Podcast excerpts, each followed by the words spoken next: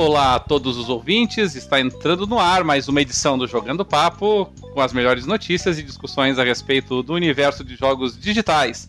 Trazendo nessa edição o principal destaque desde a nossa última gravação, a realização da Brasil Game Show, mais uma edição em que nós tivemos o prazer de estar fazendo a cobertura da imprensa no local e estamos hoje, inclusive, com participações todas especiais a respeito desse evento.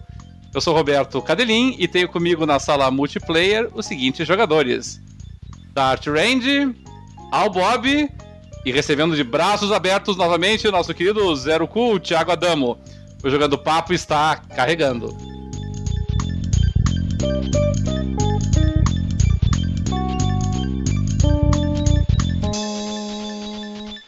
É isso aí, gente. Estamos começando mais uma edição do Jogando Papo, podcast onde não basta jogar, é preciso debater.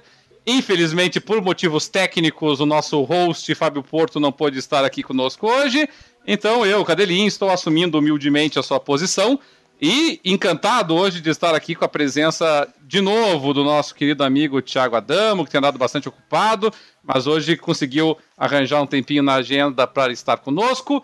E vamos dar aí o privilégio ao nosso visitante de retorno, meu querido Zero Cool, Thiago Adamo, seja bem-vindo de volta, querido. Conta para nós aí o que você tem feito nos últimos meses, quase ano, desde a última participação conosco. Fala pessoal, é sempre um prazer estar de volta aqui participando. Eu tô sempre escutando, é, vocês estão carregando eu jogando papo com, com grande valia. Eu, eu adoro podcast tá me ajudando nas horas de, de viagem. Eu tô viajando pra caramba, tô viajando mais que, que a Dilma. é, tô brincando. É... Na verdade. Eita, polêmica, polêmica. Tô viajando mais que o. Que o Dória, que o Dória, que o Dória. Que o Dória, tô viajando mais que o Dória. E. E tá fogo. E aí eu escuto. Tô, escuto, tava botando esses dias as edições jogando papo aí em dia.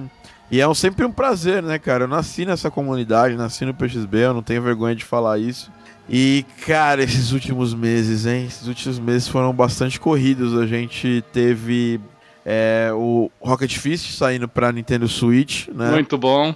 Indo muito bem, assim, é o nosso jogo, em termos de crítica, né? O jogo mais bem sucedido de todos, assim. Pra galera do Xbox, a gente tá mandou para certificação aí há pouco tempo o Other Box, vai sair exclusivamente para Xbox. Uhum. Chupa a Sony porque a Sony não quis a Sony não, não, nos deu. Aliás, a gente só vai portar para Sony quando a minha empresa. Quando, quando você escutar que eu portei, que eu portei um jogo para Sony, é só quando eu for muito rico, saca? quando a empresa. É, porque a Sony. A, a, Sony, a Sony tem um contrassenso né, aqui no Brasil. Eles dão kit pra gente que demora cinco anos e não, não, entrega nenhum jogo. E a gente entregou um jogo que vendeu mais de 60 mil cópias na Steam. Parabéns. Fomos o primeiro jogo brasileiro a soltar pro Nintendo Switch e eles que queriam cobrar da gente o kit valores altos. Uhum.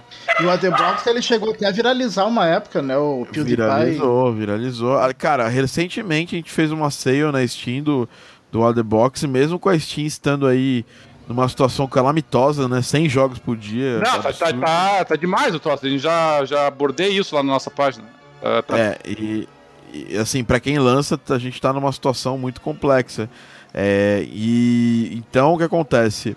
A, a gente lançou aí o. fez uma sale, né? Do, do Pro The Box. Aquela sale da Steam, Steam Sale mesmo, acho que foi de Labor Day, alguma coisa assim. E o jogo vendeu muito bem, assim. Foi bacana. Isso que fez aniversário de um ano do Otherbox, né? A, da última vez que a gente falou, o Otherbox nem existia. A gente tava. Foi por causa da outra, da outra BGS. A gente tinha acabado de definir que ia lançar ele pra Steam. Ele tava indo bem no itch.io, nem na Steam ainda. Uhum. E agora eu trago para vocês a novidade que o, o Otherbox vai, vai sair para Xbox One e inicialmente vai ser exclusivo de Xbox One. Ah, excelente. É, e, o, é. e o Rocket Fist pro Xbox One não, não vai mais sair? O Rocket Fist pro Xbox One vai sair depois do Other Box. A gente teve um problema, o Rocket Fist, que não foi culpa das, da Microsoft, deixando bem claro. Foi culpa da nossa antiga publisher, né? Que a gente, a gente eles meio que a gente teve uns probleminhas para fazer para fazer a desvencilhar, para se desvencilhar, né? Uh... Você estava com a Beat Toast, não era a publisher de vocês? Não, não, não. A, não, a Beat Toast é a gente, entendeu? É, a, a gente tava com uma outra publisher, nem vou citar o nome pra não ter nenhum problema. Ah, então tá. Não, não, não, então, então ignore. Eu, eu, eu que confundi, desculpa, Thiago. Vocês estão é... como. A, a Beat Toast é a própria publisher de vocês, é isso? É, não, é a própria empresa. É, é a empresa, publisher. É, a gente faz o self-publishing. A gente não quer, saber, não quer se meter com o publisher, pelo menos não por hora. Ah, e, tá. A, e aí a gente teve um probleminha com a outra publisher. E o Daniel nem tinha o visto canadense, então ele não ia conseguir abrir empresa lá. Mas aí quando ele abriu a BT Toast, a gente se livrou dessa publisher, mas ao mesmo tempo essa publisher estava vinculado tanto o kit de desenvolvimento do Xbox quanto o jogo lá na Xbox, no, na Xbox Live estava vinculado a essa publisher. Aí deu todo um todo um embrolho para a gente conseguir a liberação. Hum. E a gente conseguiu a liberação, a gente já estava desenvolvendo o AD Box para para Xbox One.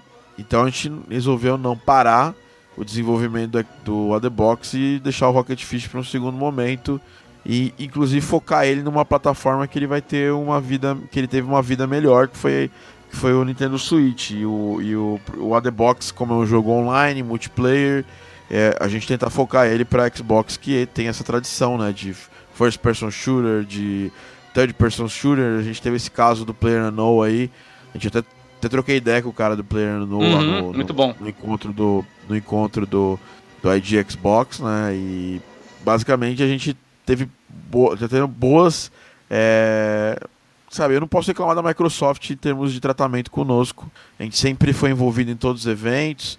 Na BGS não deu tempo para eles liberarem pra gente poder levar o jogo. Até porque esse é um problema também, né? Para quando você é penalizado, por estar tá rodando o jogo só na, na no, no, no, console, né? Uh, a gente não podia levar a versão de Xbox rodando no PC, então a gente acabou deixando, deixando de estar tá lá na BGS com a Microsoft, mas futuramente a gente vai estar tá com eles em outros eventos e, sabe, super interesse em continuar por, portando jogos para Xbox, até porque agora a gente tem mais de um kit, a gente consegue fazer jogos multiplayer para Xbox de uma forma muito mais simples. Tudo bem. O, Thiago, eu até, antes até de passar a palavra pro, pro Dart e pro Albob que estão por aí, mas vamos aproveitar já, porque o nosso assunto hoje depois vai ser a, a BGS e a gente vai perder essa oportunidade. Primeiramente, primeiramente para os nossos ouvintes, toda vez que. Toda vez que algum desenvolvedor brasileiro lança um jogo que pelo menos entra no nosso radar, a gente sempre procura destacar, se não aqui no programa, sempre na nossa página. E, e, no teu caso, Thiago, você realmente andou bastante agitado, né? Você, vocês tiveram o The Box, vocês tiveram o, o, o Rocket Fist e vocês tiveram também o. É, não é Spacecraft? É Spacecraft o nome do outro? Não, é Space Cats with Lasers. Space Cats with Lasers, exatamente, né? Inclusive, esses três estão em bundle, vendendo agora para os nossos ouvintes aí. Ele tem um bundle que vende o Rocket Fist, o The Box e o Space Cats with Lasers no, no Steam, tá até em promoção, acho que tá uns 20% lá de desconto. E, e, o que o Dart falou é verdade. O, o What the Box, ele inclusive chegou a viralizar em um determinado momento, assim, né? E só para os nossos ouvintes terem uma ideia, o, o What the Box, que é, que é um jogo nacional, assim, é, é, não tem como eu dizer como é raro isso, tá, gente? O What the Box só no Steam, ele tem quase 500 reviews. Tá? Para um jogo brasileiro, isso é uma coisa extraordinária. Tá? É, é muito. E, e, e, com uma capilaridade internacional. Você tem tem reviews até chinesas do jogo, tá? Não, é, que o Brasil é responsável só por 2 por 3% das, das vendas do Adebox. Pois é, pra você ver só como teve essa, essa capilaridade e essa penetração. E, e, e, e na crítica dos jogadores, é, a qualificação é muito positiva. Para um jogo ter muito positivo no Steam, meus amigos, um não é qualquer um. depois, depois de um ano, tá? É, isso, é, é, quase, é. isso é bem difícil acontecer. A gente teve sorte porque Uh, hoje, por exemplo, na Steam, tem, a gente tem alguns problemas na Steam hoje. Primeiro, saem mais de 100 jogos por dia, isso é um problema para quem lança. Porque não tem mais crivo, né? Não tem mais greenlight, então uhum. você paga 100 dólares, você pode lançar lá o Robertinho Adventures lá, tipo sim, sim, sim, sim. Você pode lançar o Robertinho Adventures lá e que vai dar tudo que vai, ninguém vai reclamar, ninguém vai, vai, vai barrar esse jogo. É. E, e e por acaso também a gente tem um segundo problema na Steam, que é agora o sistema de visibilidade. A Steam te garantia uh, mais ou menos um, número X lá, que era tipo um milhão de visualizações seu jogo ia ter. Ou seja, um milhão de pessoas iam ver é, o seu jogo na, quando eles entrassem na Steam, entendeu? Uh, e agora, nesse momento, a gente não tem mais isso garantido. Então, é muito difícil para um jogo novo conseguir é, isso. A gente continua conseguindo porque o sistema de visibilidade da Steam é baseado em reviews dos usuários. Uhum. Então, como a gente ultrapassou aí os 100 mil, os, desculpa, é, os 500 reviews, a gente tem uma facilidade é, de continuar ainda bem, bem visualizado. Mas, por exemplo, Space Cats with Lasers, que a gente soltou nessa transição aí da, da Steam, a gente soltou o VR e soltou a versão do desktop. Foram, foi, foi assim, foi um fracasso, assim, uhum. vendeu super mal. Tanto que agora ele tá. A gente vai, vai lançar ele também para para Nintendo Switch. Ele já tá na, na boca do, da certificação pro Nintendo Switch. É, porque eu, uma vez eu falei aqui, e, assim, é, e, eu, eu fiz um, até uma postagem específica no, no nossas páginas do Facebook sobre essa questão do Steam. E, mas tem muita gente que talvez não tenha entendido o, o, o teor da, da crítica que eu encaminhei naquela vez. Porque o problema é o seguinte: o, o Steam, obviamente, o PC sempre tem muitos lançamentos de jogos. Sempre teve muito mais lançamentos, evidentemente, é, do, que o, absurdo, do que os né? consoles. Mas tínhamos isso, né? O Steam tinha. O Steam claramente ele procurou por um tempo. Ele vinha já namorando a ideia de expandir a biblioteca de jogos dele. A primeira tentativa deles fazerem isso foi uma, uma sistemática que eu gostei, mas o dono do Steam não gostou, e a opinião dele lamentavelmente é mais importante do que a minha, que era o sistema de Greenlight. O Greenlight eu achava que tinha ainda algum resquício de controle de qualidade, assim, sabe? Mas daí o Steam aposentou o Greenlight e aí, e infelizmente, isso já faz aí mais. É, tá fazendo um ano quase, foi um pouquinho depois do lançamento do The Box. E o Steam escancarou as portas e assim, a quantidade de lixo absoluto que tem saído no Steam é uma coisa. É uma coisa de louco, assim, sabe? É muita, mas muita, mas muita, mas muita, mas muita porcaria. Não tem como dimensionar isso, sabe? E infelizmente, e, e para piorar, o sistema de busca de jogos do Steam é muito antiquado, ele é muito rudimentar ainda. Ele nunca foi muito bom nisso. Para você selecionar assim jogos com as características que você quer é infernal, porque ele não te dá muitas opções de, de filtragem. Então você acaba tendo problema, e eu não sei se você concorda comigo nisso, Thiago, que é o problema que, que enfrentaram os joguinhos para celular. Que o cara lança lá pro Google Play, lançava pra App Store e o jogo dele ficava soterrado num mundaréu de lançamento, um monte de clone. E às vezes não é nem clone, às vezes era o mesmo jogo sendo lançado com um título diferente. E, e, e, aí você faltava visibilidade. Claro, não tem como você vender se as pessoas não sabem que você existe.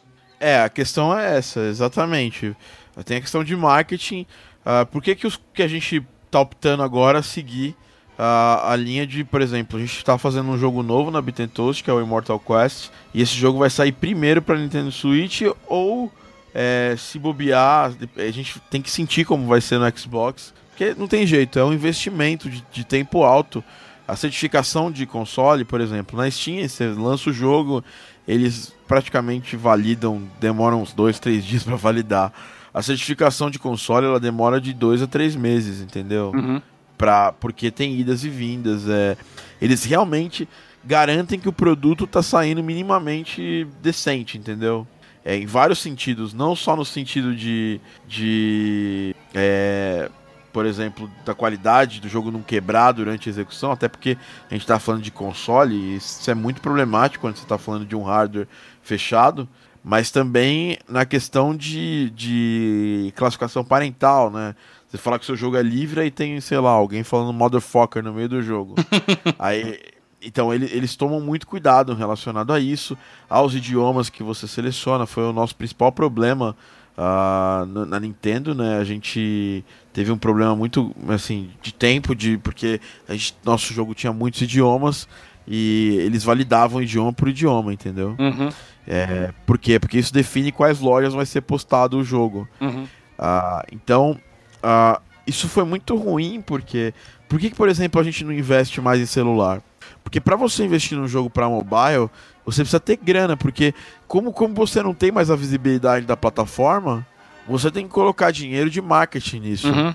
Entendeu? É, então você fala, pô, mas por que, que tem empresas, por exemplo, a King, uh, que lança jogo para celular direto, e a Rovio também. Que pagam para aparecer. eles pagam demais, eles são feature, a Apple dá marketing para eles e ao mesmo tempo eles pagam muito marketing, então assim, eles têm um custo de aquisição de jogadores. A gente não pode assumir esse custo, entendeu? É, porque a gente é uma empresa pequena. E a, a gente contava com essa visibilidade da Steam.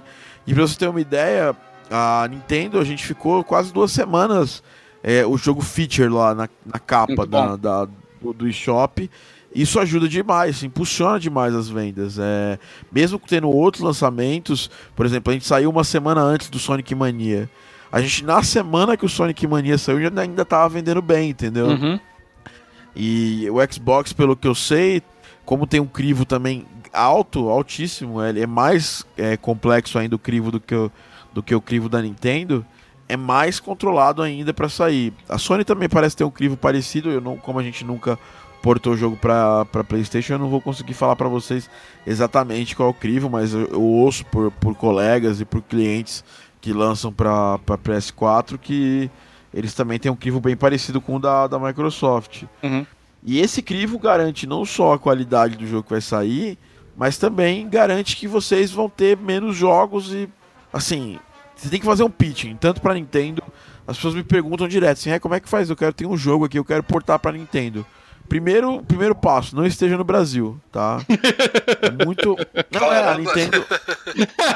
É, se você. Se você. Se você. É, então você faz um pitch de jogo é, via Brasil, a chance é que ele nem vá responder esse pitching. Aconteceu isso quando o Daniel estava aqui no Brasil, quando ele foi para o Canadá, acho na segunda, terceira semana, mandaram um kit do Wii U para ele. Uh, e, e para Nintendo Switch ainda tem o segundo pitching que você tem que fazer é, do, do jogo para eles. Tem que falar, ó, esse jogo é isso, é aquilo, mandar screenshot, mandar trailer se tiver. E aí eles decidem se eles aceitam ou não esse jogo. A Nintendo tá com muita vontade de aceitar jogos, mas assim, você pode ver que a maioria dos jogos que sai para Nintendo Switch, que não são jogos é, mais, mais completos, são puzzles, que é uma tradição da, da, da Nintendo com portátil. O Nintendo Switch não deixa de ser portátil. Mas o resto é tudo jogo que já saiu para alguma plataforma, já tem um certo nome. E porque eles também controlam essa, essa entrada. Não é uma entrada assim, ah, entrar essa semana 102 jogos na, no, no, no eShop da Nintendo Switch. Eles não querem isso porque também o eShop nem tá pronto como a live tá para receber tantos jogos. Entendi. É... Tiago, pra gente até poder avançar aí para os nossos demais amigos, mas tem mais uma coisa que eu gostaria de falar contigo, até aproveitando esse teu tempinho aí para nós. Game Audio Academy. O que, que, se trata esse projeto aí? O, que, que vocês têm apresentado por lá? Como é que está teu envolvimento nisso? Bom, é, é uma plataforma que eu criei em 2014 para ensinar áudio para games. A gente a gente faz, a gente faço vídeos no YouTube, tem podcast e tem cursos, né? A gente tem um, tem um curso completo aí com, com os alunos. A gente não abre sempre, até para porque tenho limita, tem uma limitação, é, apesar de ser online, tem uma limitação de atendimento e tudo mais. E a gente fez bastante coisa. A gente fez o evento Game Audio. Uh, a gente faz um evento que chama Game Audio Meetup. A gente fez um em São Paulo, que teve a presença ilustre do Xota na cama, né? é, a gente teve que fazer uma piada com isso, não tinha jeito. é, não, não, tem jeito. Que é um, um dos compositores da, da trilha do Final Fantasy XV.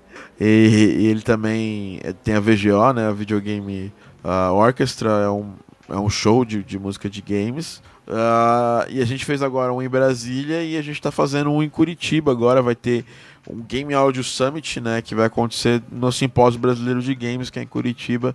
É, o nosso evento é dia 2 do 11, mas o simpósio acontece do dia 2 ao dia 4 desse, desse mês de, de, de, novembro. E assim, cara, é uma plataforma. Eu sempre tive muita dificuldade quando eu comecei em achar conteúdo. Eu ia muito na cara de pau perguntando para para compositores e tudo mais. E, e, como, como eu tinha essa, essa dificuldade, eu resolvi montar uma plataforma para isso. Então eu já escrevi e-book, que está inclusive gratuito, estou escrevendo mais um.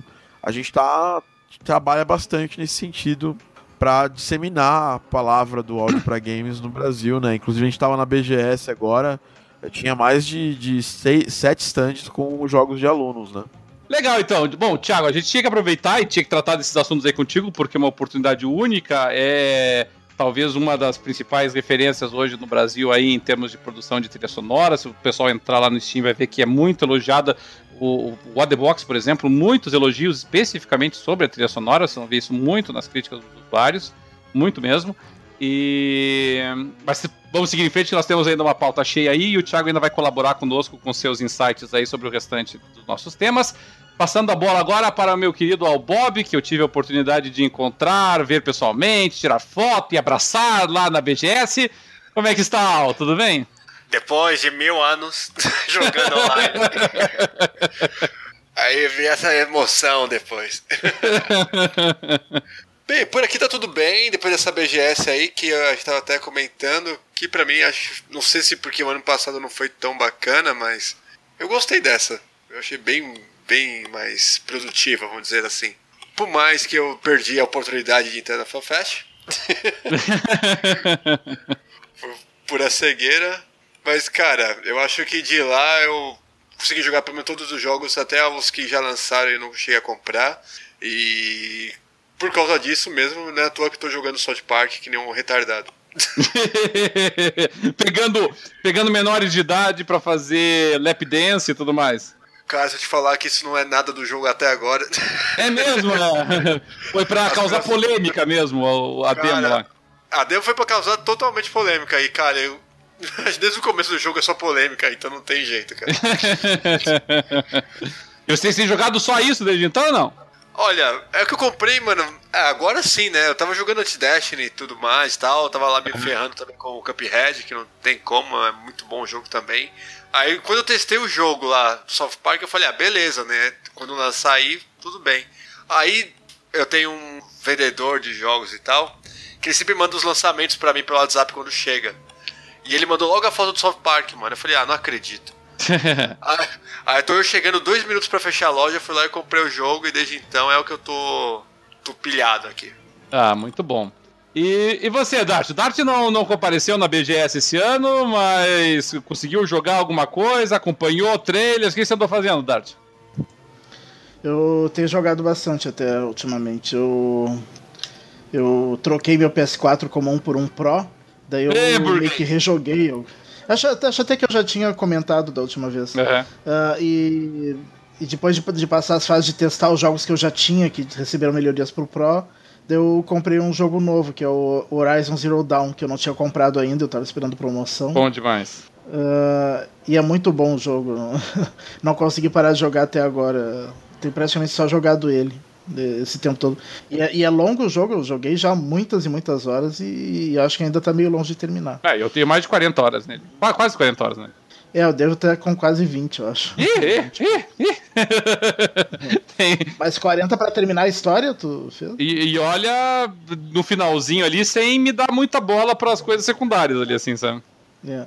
é, eu tô equilibrando um pouco. Eu avanço um pouco na história, daí, daí eu, quando eu vejo que o, o meu nível tá não tá, tá muito tá não tá no nível exigido ali, no nível sugerido da missão daí eu faço algumas secundárias para upar um pouco uhum.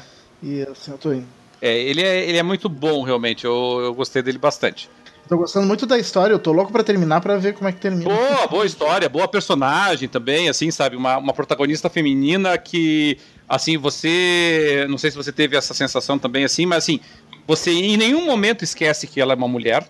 Você em nenhum momento esquece que é uma personagem feminina, mas ela não precisa ficar invocando chavão, nem colocando slogan feminista, nem lacrando a cada vez que vai falar, entendeu? É uma personagem feminina forte que não precisa se transformar em bandeira, nem em slogan ambulante. É. Achei muito, muito bem feita, sabe? Não, muito boa mesmo. E eu só não gostei dela quando criança. Quando criança era uma criança chata.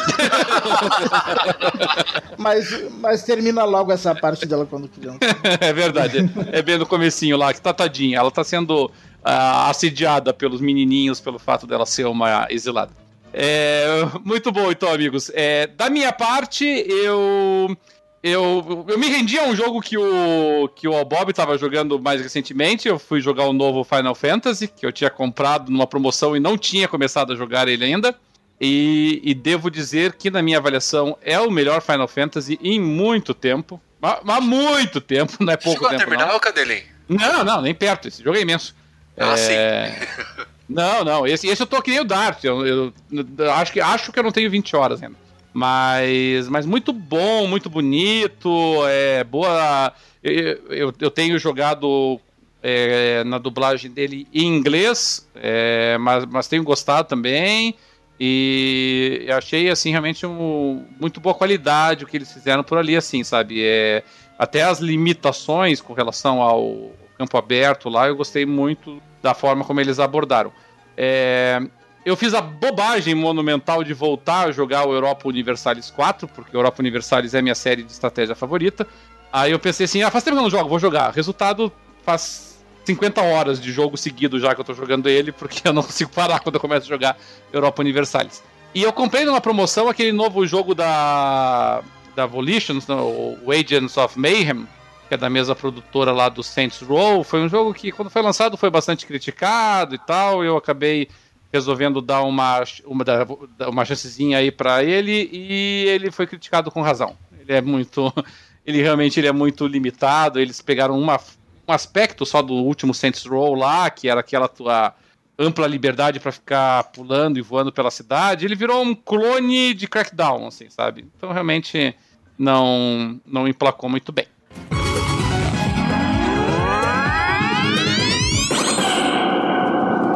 Mas seja como for, amigos, a grande notícia, pelo menos o grande evento recente, foi a realização da BGS, do dia, me ajudem aqui, do dia 11 de outubro ao dia 15, foi isso?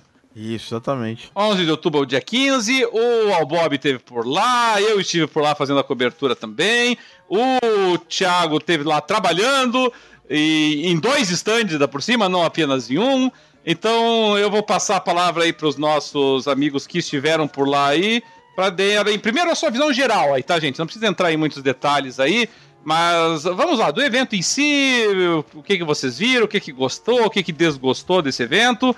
Zero, comece da tua parte aí que tava trabalhando em dois stands, inclusive. Como é que foi a tua impressão geral aí da, da feira? Então, essa foi a primeira BGS em muitos anos que eu consegui andar um pouco mais tranquilo, porque não tava trabalhando de verdade, assim. Eu trabalhei, né, tá... Eu tinha, tava, a gente tava expondo, né, com a Game Audio Academy no, no Indústria de Jogos lá na área indie, e eu fiz alguns programas lá na Rádio Geek, eu tenho um programa lá na Rádio Geek que tava fazendo, fiz umas gravações lá, mas muito longe do que foi das outras vezes que eu tava profissionalmente envolvido e com, sabe, horário para chegar, horário para sair, horário para tocar. Essa foi uma BGS que eu tava mais livre. É, só complementando, eu também jogo videogame, vocês não perguntaram. Porra! Mas... não é só trabalho, é prazer também. É, eu jogo muito menos do que eu queria. Tipo, meu, meu Xbox eu não ligo ele há, há tempos, eu nem sei como é que. Então diga aí o que, que você tem jogado, Thiago. Eu tenho jogado. É... Eu tenho jogado o Zelda Breath of the Wild. Uh. Uh, e tem jogado também o FIFA no, no Nintendo Switch. Ah! aê, aê, porra! Isso aí. É, é, é, assim, o, eu, eu comprei o Switch eu falei, velho, eu não vou jogar isso aqui como os outros jogos, como os outros videogames que eu tenho aqui, porque quando eu tô no estúdio, eu tô trabalhando, e o videogame fica no estúdio.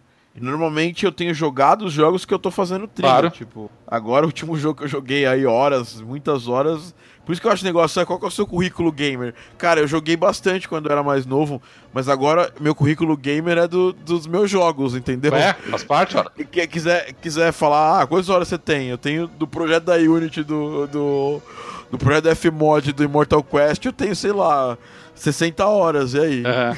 É, é, meio, sabe, é meio, meio complicado falar disso, mas quando você começa a trabalhar com, com jogos, você começa a jogar menos, entendeu? É, é natural, acaba sendo uma coisa bem natural. Uh, bom, enfim, eu tenho jogado FIFA, gostando bastante. Para quem quer para desligar um pouco o cérebro durante o, o um voo, uhum. você tá numa correria, tipo, antes de dormir, eu pego ali o. Joguei também. Tá jogando Sonic Mania às vezes, falta, falta algumas fases para terminar. Bom. É, Sonic, Sonic Mania, o FIFA e o Zelda que eu tô caminhando. O Zelda eu não tô caminhando com pressa, não quero é, terminar ele voando. Eu tô curtindo o Zelda, que é um dos melhores jogos que eu joguei na minha vida, assim, é muito foda. É, sei lá, eu não sei, eu não joguei Horizon, eu, eu, eu via, eu vi pessoas jogando, mas não sei, não sei se o Zelda não vai ser o jogo do ano aí. Pelo menos experiência de videogame na minha vida, depois de muitos anos, o Zelda tem sido a grande experiência de games que eu, que eu, que eu tive, assim, em vários, vários termos, vários é, pontos de vista. E por isso que eu tô jogando ele bem devagar, porque eu quero curtir o jogo, entendeu? Não tô com aquela pressa, assim, vamos jogar e terminar isso logo. Então eu jogo ali umas duas horinhas por semana, tentando aproveitar ao máximo. É, o... E, bom, o, desculpa interromper, é, só é... nessa questão que você apontou, nós aqui não, não temos o Switch, então nós não podemos jogar e sentir o Zelda dessa forma. Mas pelas críticas que nós podemos ler e até os inúmeros vídeos que eu já vi do, do Zelda, eu concordo contigo, Zero. Eu acho que o, o Zelda é o, grande candidato do ano. Não fosse o Zelda, na minha opinião, era um título fácil pro Zero Dawn, pro Horizon. Mas com o Zelda na frente não vai ter jeito. Aí o Zero Dawn deu azar. É, eu tenho, eu tenho uns amigos que trabalham é, que, que, trabalham fora do Brasil e têm acesso já ao Mario. E falaram pra mim que o Mario tá uma experiência tão foda quanto o Zelda. Mas eu espero.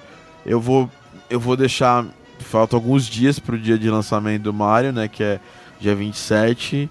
E eu vou, eu vou esperar jogar ele primeiro pra, pra, pra falar isso. Mas o Zelda, sei lá, é um, é um Zelda completamente diferente de todo Zelda que eu joguei. E olha que eu joguei bastante Zelda na minha vida. E, e só isso já é suficiente para quebrar alguns paradigmas. Aí claro. Vai depender muito do, do tipo de jogador que você é, né? Porque as pessoas gostam muito de, de focar em gráficos ultra realistas, em FPS e essas coisas. E depois de um tempo desenvolvendo, existe uma tendência muito grande das empresas e também, eu como faço parte de uma, eu também é, falo isso com tranquilidade, que é a, a descentralização daquela história de teremos, vamos, vamos fazer um jogo AAA. Entendeu? As pessoas já estão cada vez mais desconectando disso. É, tanto que o jogo do momento é um jogo que não é um AAA, é um jogo que teve vários precalços, né? Que é o, o Cuphead. Uhum. E, e assim, é, o Zelda é um jogo AAA em vários sentidos, mas ele tem a simplicidade de um jogo antigo, entendeu? Uhum. É, e de um jogo indie, talvez. Né? Ele não tem nada de indie pelo tamanho, uhum. pela quantidade uhum. de grana que foi gasto. Aquele, aquele, aquele assim, charme de, de índios. Né? É, ele tem, ele tem um charme que lembra um pouco jogos para mim, como Journey, que eu, que eu joguei. É, ele é um Zelda que é um pouco mais triste. É, muita gente não entendeu isso, mas quem entendeu, entendeu isso muito bem. É, que é a parada de, do, do Zelda mais introspectivo, um Zelda que tá sendo baseado no mundo que foi destruído. Então, tipo, tem várias coisas que você pode é, extrair desse Zelda de bom inclusive para a indústria, uhum. né, é, como um todo. Eu sei que assim, Brasil não é o país para eu poder falar essas coisas, mas existe um movimento muito grande fora do Brasil. É basta ver todos os lançamentos, jogos que fazem sucesso mês após mês do, dos últimos anos, que normalmente as pessoas estão saindo um pouco dessa, dessa temática de jogo AAA que vai vender pra caramba. Tanto que você olha, por exemplo, para os stands da BGS, aí vão, já que a gente tá falando de BGS, uhum. bom, a BGS teve o Kojima, uhum. né? Que para mim interessa médio. É mesmo? E, e, e, o, e Nolan Bush, e, o Nolan Bush, não, que é o que para mim interessava demais. Eu não curti não ter conhecido ele é, pessoalmente, tá ligado? Porque para mim a gente só faz o que a gente tá fazendo hoje por causa dele entendeu? Eu adoro, sabe, assim, eu gosto dos, dos primeiros Metal Gears, joguei demais até o Metal Gear 3, joguei bastante, 4 já não gostei, 5 achei, sei lá. Eita.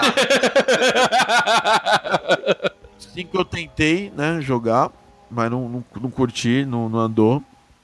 E, assim, a experiência que eu tinha do Kojima, das pessoas que conheciam ele pessoalmente, me pareceu que realmente ele é aquilo que as pessoas falavam, assim. Que é meio chatão, tá ligado? então, assim, eu não sei lá, eu não gosto muito de estrelismo. Porque você vai numa GDC e aí você encontra lá, ó, sei lá, cara, você encontra gente de tudo quanto é lugar da indústria extremamente a é, gente boa, extremamente acessível.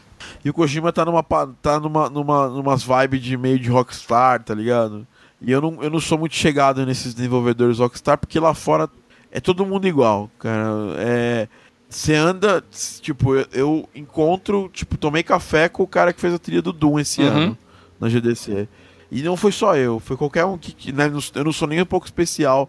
É, eu não tomei café com ele porque eu sou especial. Eu tomei café com ele porque ele falou na palestra dele que ele ia estar tá tomando café às 9 horas da manhã lá na GDC. E todo mundo que foi sentou com ele, trocou ideia. E assim, eu não curto muito essa glamorização do desenvolvedor. Mas você, você não ah, acha, Thiago? Porque é um trampo trampo como outro qualquer, entendeu? Mas você não acha assim, não, tudo bem, mas assim, é, mesmo que seja um, um, trampo como outro qualquer, quando você se destaca no teu trampo qualquer, você acaba ganhando mais relevo, mais ainda se você pode ser um bom exemplo, né? Então, por exemplo, no meu trampo, grande, a grande celebridade, não há dúvida nenhuma de que é o Sérgio Moro. E, e eu não vejo problema nenhum com isso. Eu acho que se é para ter um, uma celebridade, se é para ter alguém, que seja alguém que, que seja realmente um exemplo da profissão, e o Moro é um ótimo exemplo da profissão. Poderia ter, poderíamos ter outros exemplos, mas o Moro é um grande. É um profissional que tem todo o meu respeito e, e, e admiração, então eu, eu acho que realmente ele é um bom exemplo. Mas o que eu ia perguntar não é nem isso. É, por exemplo, o Moro que eu conheço, é, eu, eu, eu, sei que ele não é uma pessoa atrás de fama. Tá? É, não é uma pessoa que, que, que, vai atrás dos holofotes. Questões circunstanciais, por questões é, pontuais, os holofotes foram até ele. Será que talvez, talvez, talvez, talvez, no caso do Kojima não seja a mesma coisa? Talvez toda essa, essa glamorização seja menos por culpa dele e mais por conta de todo o H que se faz em torno, assim, não?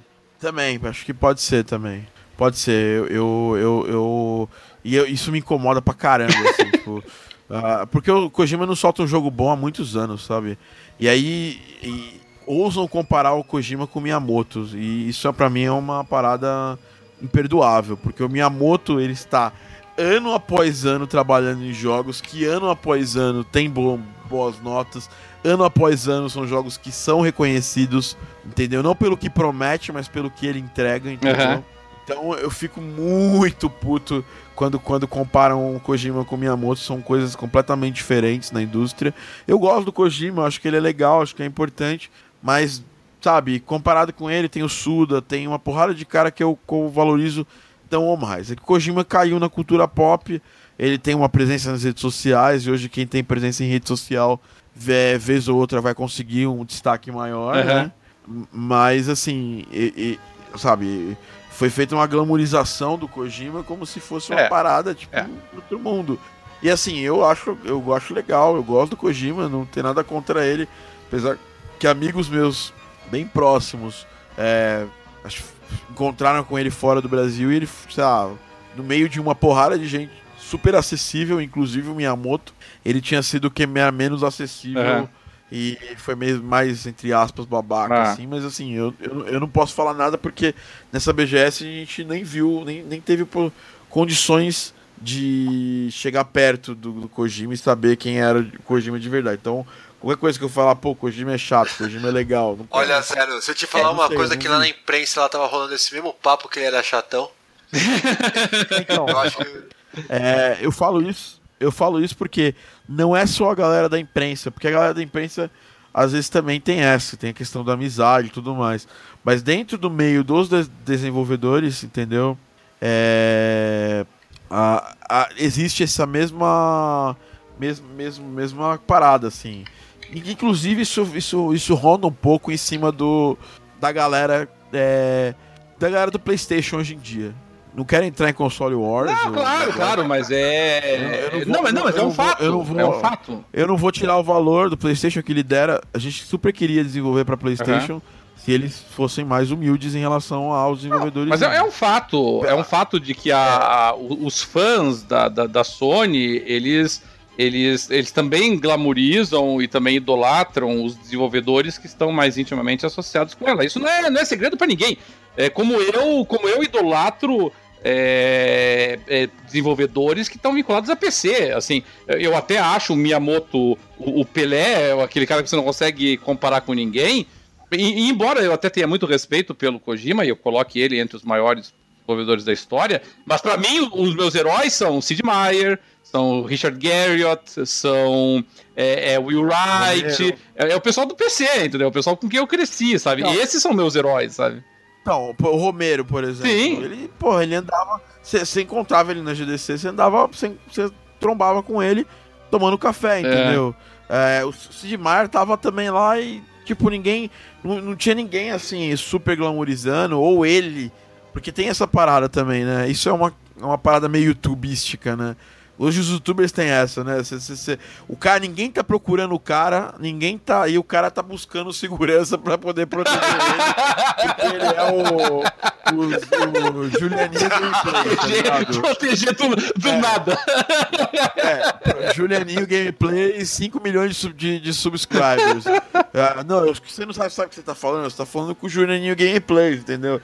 Então, esse, esse tipo de coisa que me incomoda. Porque lá a galera da Sierra você que é o cara que jogava uhum. PC, super acessível, você trocando ideia. Cara, eu vou falar uma coisa para você. Esse ano ele vem pro Brasil e foi muito curioso o jeito que eu conheci o, o Martin O'Donnell, uhum. que pra mim é um cara que é muito importante na minha carreira como compositor. É, é um dos mais importantes. É, e aí eu, eu, encontrei ele, eu tava tomando café, na, peguei ali, tava com o café tomando numa das mesas da GDC, e, e eu tava vendo um senhor assim do meu lado. Aí eu olhei assim bem, eu falei, caralho, cara, é o Martin O'Donnell. Aí eu perguntei, puta, tô, tô atrapalhando aqui na mesa. Ele falou, ah, fica aí, de boa tal. Aí eu fiquei sem jeito depois, porque eles estavam conversando numa mesa, uma galera, e aí eu fiquei sem jeito para tirar a foto com ele, porque ele, ele tava tão de boa, tão livre, uhum. é, que ninguém ali tava parando ele porque ele era o Martin O'Donnell as pessoas param para conversar, mas é num nível aceitável, né? Pro pessoal, então, pro pessoal que tá nos ouvindo aí, só pra abrir o parênteses, é... Martin O'Donnell é compositor de Halo, é compositor de Destiny, é compositor de Myst, é compositor de Riven. É... Nossa, nossa, tá muito tempo na indústria e, e, só com jogaço no currículo. É, então. E, e assim, isso é com várias outras pessoas, entendeu? da indústria. Não, não, não, tem essa. No evento onde você só tem desenvolvedor, onde tem muita gente, essa glamorização ela é diminuída, né? E esses meet and greets são, são, são mais é, abertos e, e democráticos, né? Tanto que, por exemplo, a imprensa em si não conseguiu falar com Kojima.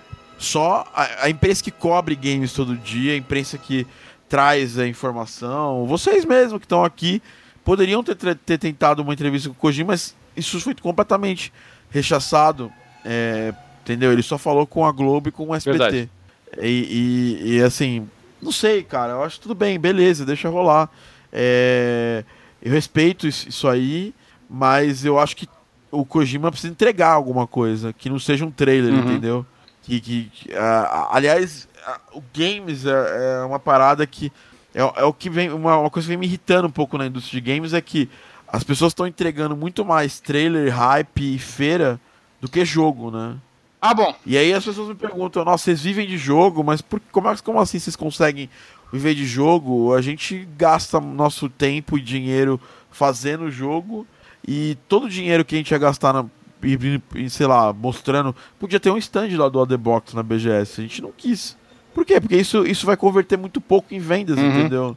É, e a gente quer gastar nossa energia, o Daniel, principalmente, ele quer gastar a energia dele fazendo os jogos, não, não é, só fazendo marketing, entendeu? Nos 10 dias que ele fica fazendo promoção do jogo, ele tá, já fez. Começou claro, um jogo novo. Claro.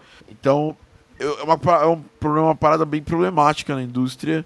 Não só, não vou falar só de PlayStation, mas também do uhum. restante. A Microsoft errou muito isso. Você vê que quantos anos para sair o Sea of Thieves, uhum. né? Sei lá, mó tempão. E, e outros jogos que, que foram muito novo. bem. É, Crackdown também. Então, assim, e a indústria está num, num, nível de, de problema que eu vejo que é esse. É, a, a parada cresceu tanto, tem tanta grana envolvida, que hoje impressiona mais os jogadores é, de jogos AAA ver um trailer do que jogar, entendeu? Então isso é, eu vejo como uma coisa meio problemática pro futuro da indústria no uhum. geral. E a BGS esse ano foi, foi mais legal, talvez, que a do ano passado. Primeiro que trouxe mais é, atrações, essas atrações dão uma bombada, uhum. né? E teve muito jogo teve, lá, né? Teve. Apesar de. Apesar de, da BGS sair numa época, a feira rola numa época que é meio ruim, assim, porque todos os lançamentos já foram anunciados, né? Uh, esse ano teve lá o Xbox One, One, One X, que sinceramente, assim, eu, pô, eu, eu sou. tenho Xbox desde o primeiro, mas não fiquei nada impressionado com. Sei lá, joguei o Forza uhum. lá e, e não fiquei nada impressionado. Para mim é Forza, legal, bacana. É, não tem nada ali impressionante. E a Microsoft vai ter que trabalhar nisso aí de alguma forma para vender esse uhum. negócio, porque só aquilo ali não vende nada, entendeu? É, o stand da PlayStation, cara, que lançamento que tem esse ano? Tem nada, cara. Só jogo que eu já, já sabia que ia estar tá lá. Uh, tá, sabe, os maiores, maiores é, é, destaques, na minha opinião, ficou pra, pra, pra EA, né? Que tava com a Warner lá. Uh, o stand do Gwent tava bem legal, da CD Projekt uhum. Red, que também não é um jogo não. novo. Então, assim, eu senti que faltou muita coisa Entendi. nova, né? Tanto que o Cuphead, que é um jogo que já saiu, que a galera já tá jogando há, há mais de semanas aí, ele ele era um grande destaque na é, feira. Pelo sucesso que tá fazendo atualmente, né? É... é... E, e, a BGS, assim, só para finalizar, ela tá virando uma espécie de Comic Con. É uma feira mais comercial. Você vai lá para comprar é, camiseta, é, jogar com a galera, ver eventos de, de, de esportes. Uh, isso é talvez algo que possa preocupar. Mas isso aí não é só a BGS em si. Uh, saiu no New York Times, não sei se vocês viram essa matéria, uh, falando da BGS, uhum. né? Que é uma feira que lota todos os anos tal. E com, falando do esvaziamento das feiras de games nos Estados uhum. Unidos. Uhum. É para as pessoas se, se reinventar. É, as feiras, no modo geral, as pessoas se reinventar é, no mundo atual, porque Uh, você vê, por exemplo, eu tava na Expo Music duas semanas atrás, e a Expo Music não vai acontecer ano uhum. que vem. É, porque é uma. Quem que tá interessado em ver novidades de instrumentos e de equipamentos de música, sendo que isso está na internet com review a um vídeo de distância seu, Sim. entendeu? Não tem, não tem mais aquele interesse de você ver o unveil das coisas, entendeu? Porque é muito rápido a internet. Ou eles, eles fazem o unveil rapidamente, ou eles são engolidos também pela internet. Quando eu tava. Quando eu tive recentemente lá no Rio de Janeiro, eu tava andando com. Eu fui. Me encontrei com o Hugo, nosso parceiro aqui também. E nós passamos numa rua que infelizmente me foge o nome, mas é uma rua lá do Rio de Janeiro que é. Uruguai era... Que é só de instrumentos musicais, era tradicional por causa disso, né? E o, e o Hugo mencionou para mim assim que ainda tem ali um pouquinho do, do glamour do lugar e tal. Mas ele falou que na verdade o pessoal tem tem, tem, eles têm sentido o impacto do, do comércio online, do e-commerce, né? O pessoal faz as compras tudo pelo e-commerce agora, não está interessado em ir até a loja e deixa eu testar diferentes saxofones agora para ver qual que eu vou levar e tal. Isso é, tem não. se perdido. Isso aconteceu aqui em São Paulo também, na Teodoro Sampaio, é uma, é uma, é uma rua dos instrumentos musicais. Hoje mais da metade dela já não tem mais loja de instrumento musical. É, você vê só. Então, é, é assim, esses eventos eles vão ter que se reinventar de alguma forma. É, talvez ter alguma, alguma, algum show, alguma coisa extra. É, tanto que a E3, apesar de ela só abriu para o público porque ela foi perdendo cada vez mais o sentido de ter aquela feira lá para os jornalistas testarem, sendo que no dia que, que saiu, que anunciaram o jogo, já tem trailer e gameplay dele na internet. Então perde o sentido. É. Ah, eu vim aqui, fiquei na fila do, do, do, do jogo tal para testar, entendeu? É. Isso vem perdendo cada vez mais o sentido e esses eventos vão ter que se reinventar. É, é essa é a minha opinião, é uhum. pra, pra atrair o público novamente. Oh, Bob, você comentou que você achou a... que você até se surpreendeu positivamente, porque estava com pouca expectativa aí. O, o, o Thiago fez a, o exame e a análise dele aí para essa feira. Conte para nós aí quais foram as suas impressões, quais foram aí os principais destaques que você queira ressaltar. Você estava cobrindo lá como imprensa também, não tanto pelo Jogando Papo, mais pelo Mundo Freak, mas enfim, estávamos lá cobrindo. O que, que, o que, que você sentiu lá? Olha, assim, o que eu achei bacana é, assim, querendo ou não, acho que acaba bem sendo uma reunião de amigos também, né? Então, foi bacana encontrar várias pessoas que fazia um bom tempo que eu nem encontrava lá.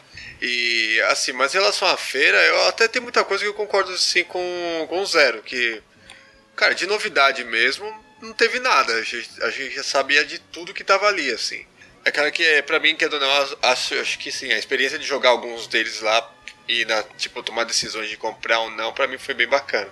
É, só tem, tem uma coisa que eu fiquei meio incomodado em relação a, a parte da Sony, que foi em relação à parte do aplicativo, né? A questão do aplicativo. Que eu acho que, por exemplo, foi uma coisa que não foi muito divulgada e não era todo mundo que sabia. E, sei lá, eu fico pensando assim, exatamente na daquela pessoa que comprou lá um ingresso e tal para jogar alguma coisa ali da Sony e não conseguiu jogar. Mas o Al, eu acho que você precisa dar uma explicada pro nosso ouvinte aí, porque ah, eu acho que ele sim, não tá sim. entendendo o que, o que foi que a Sony fez o nesse aplicativo. Ah, claro, o que aconteceu? Eu fiquei sabendo, foi a mesma surpresa que eu tive, tá?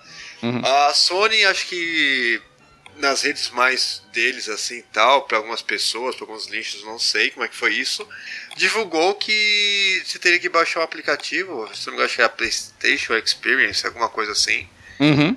o qual você tinha que agendar seu sua jogada lá, só tipo o seu teste, no caso.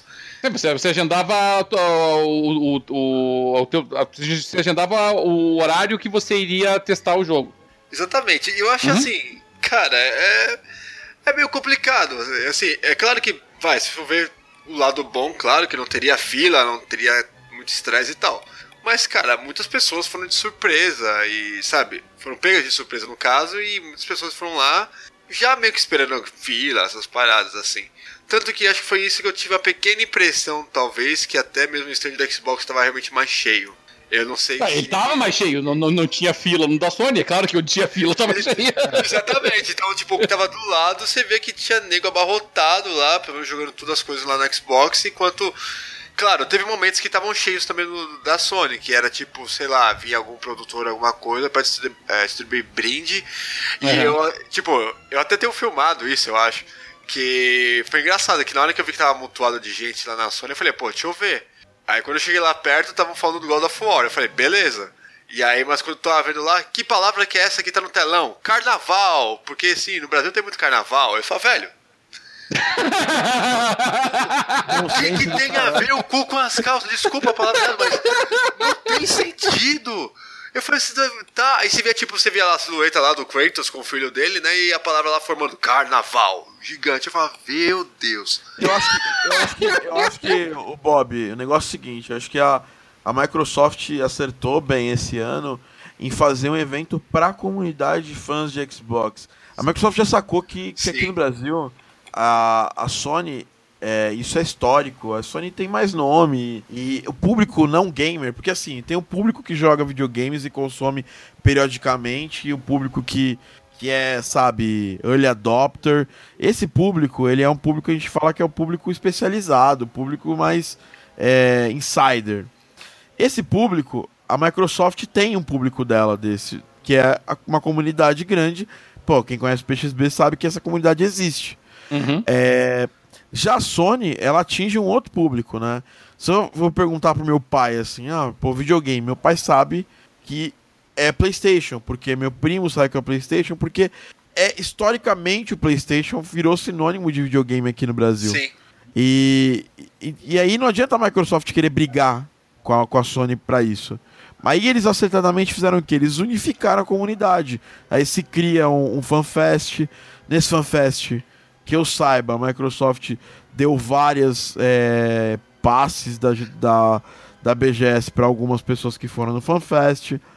Então isso acaba agregando mais a comunidade, porque você está dando valor e sabendo é, lidar. E isso, isso é bom, isso é talvez uma correção de curso da Microsoft no Brasil. Posso falar de boa, porque eu não, não faço mais parte da comunidade em termos de participar do, do, do, do PXB como membro da, da meu moderador, alguma coisa assim, uhum. uh, eles erravam muito nisso, entendeu? Eles queriam Sim. brigar com a Sony e eles perdiam o que tinha de mais valioso na comunidade Xbox, que é a galera realmente ser fã da marca e, e, e, e apoiar a marca mesmo com todas as cagadas que a Microsoft faz, entendeu?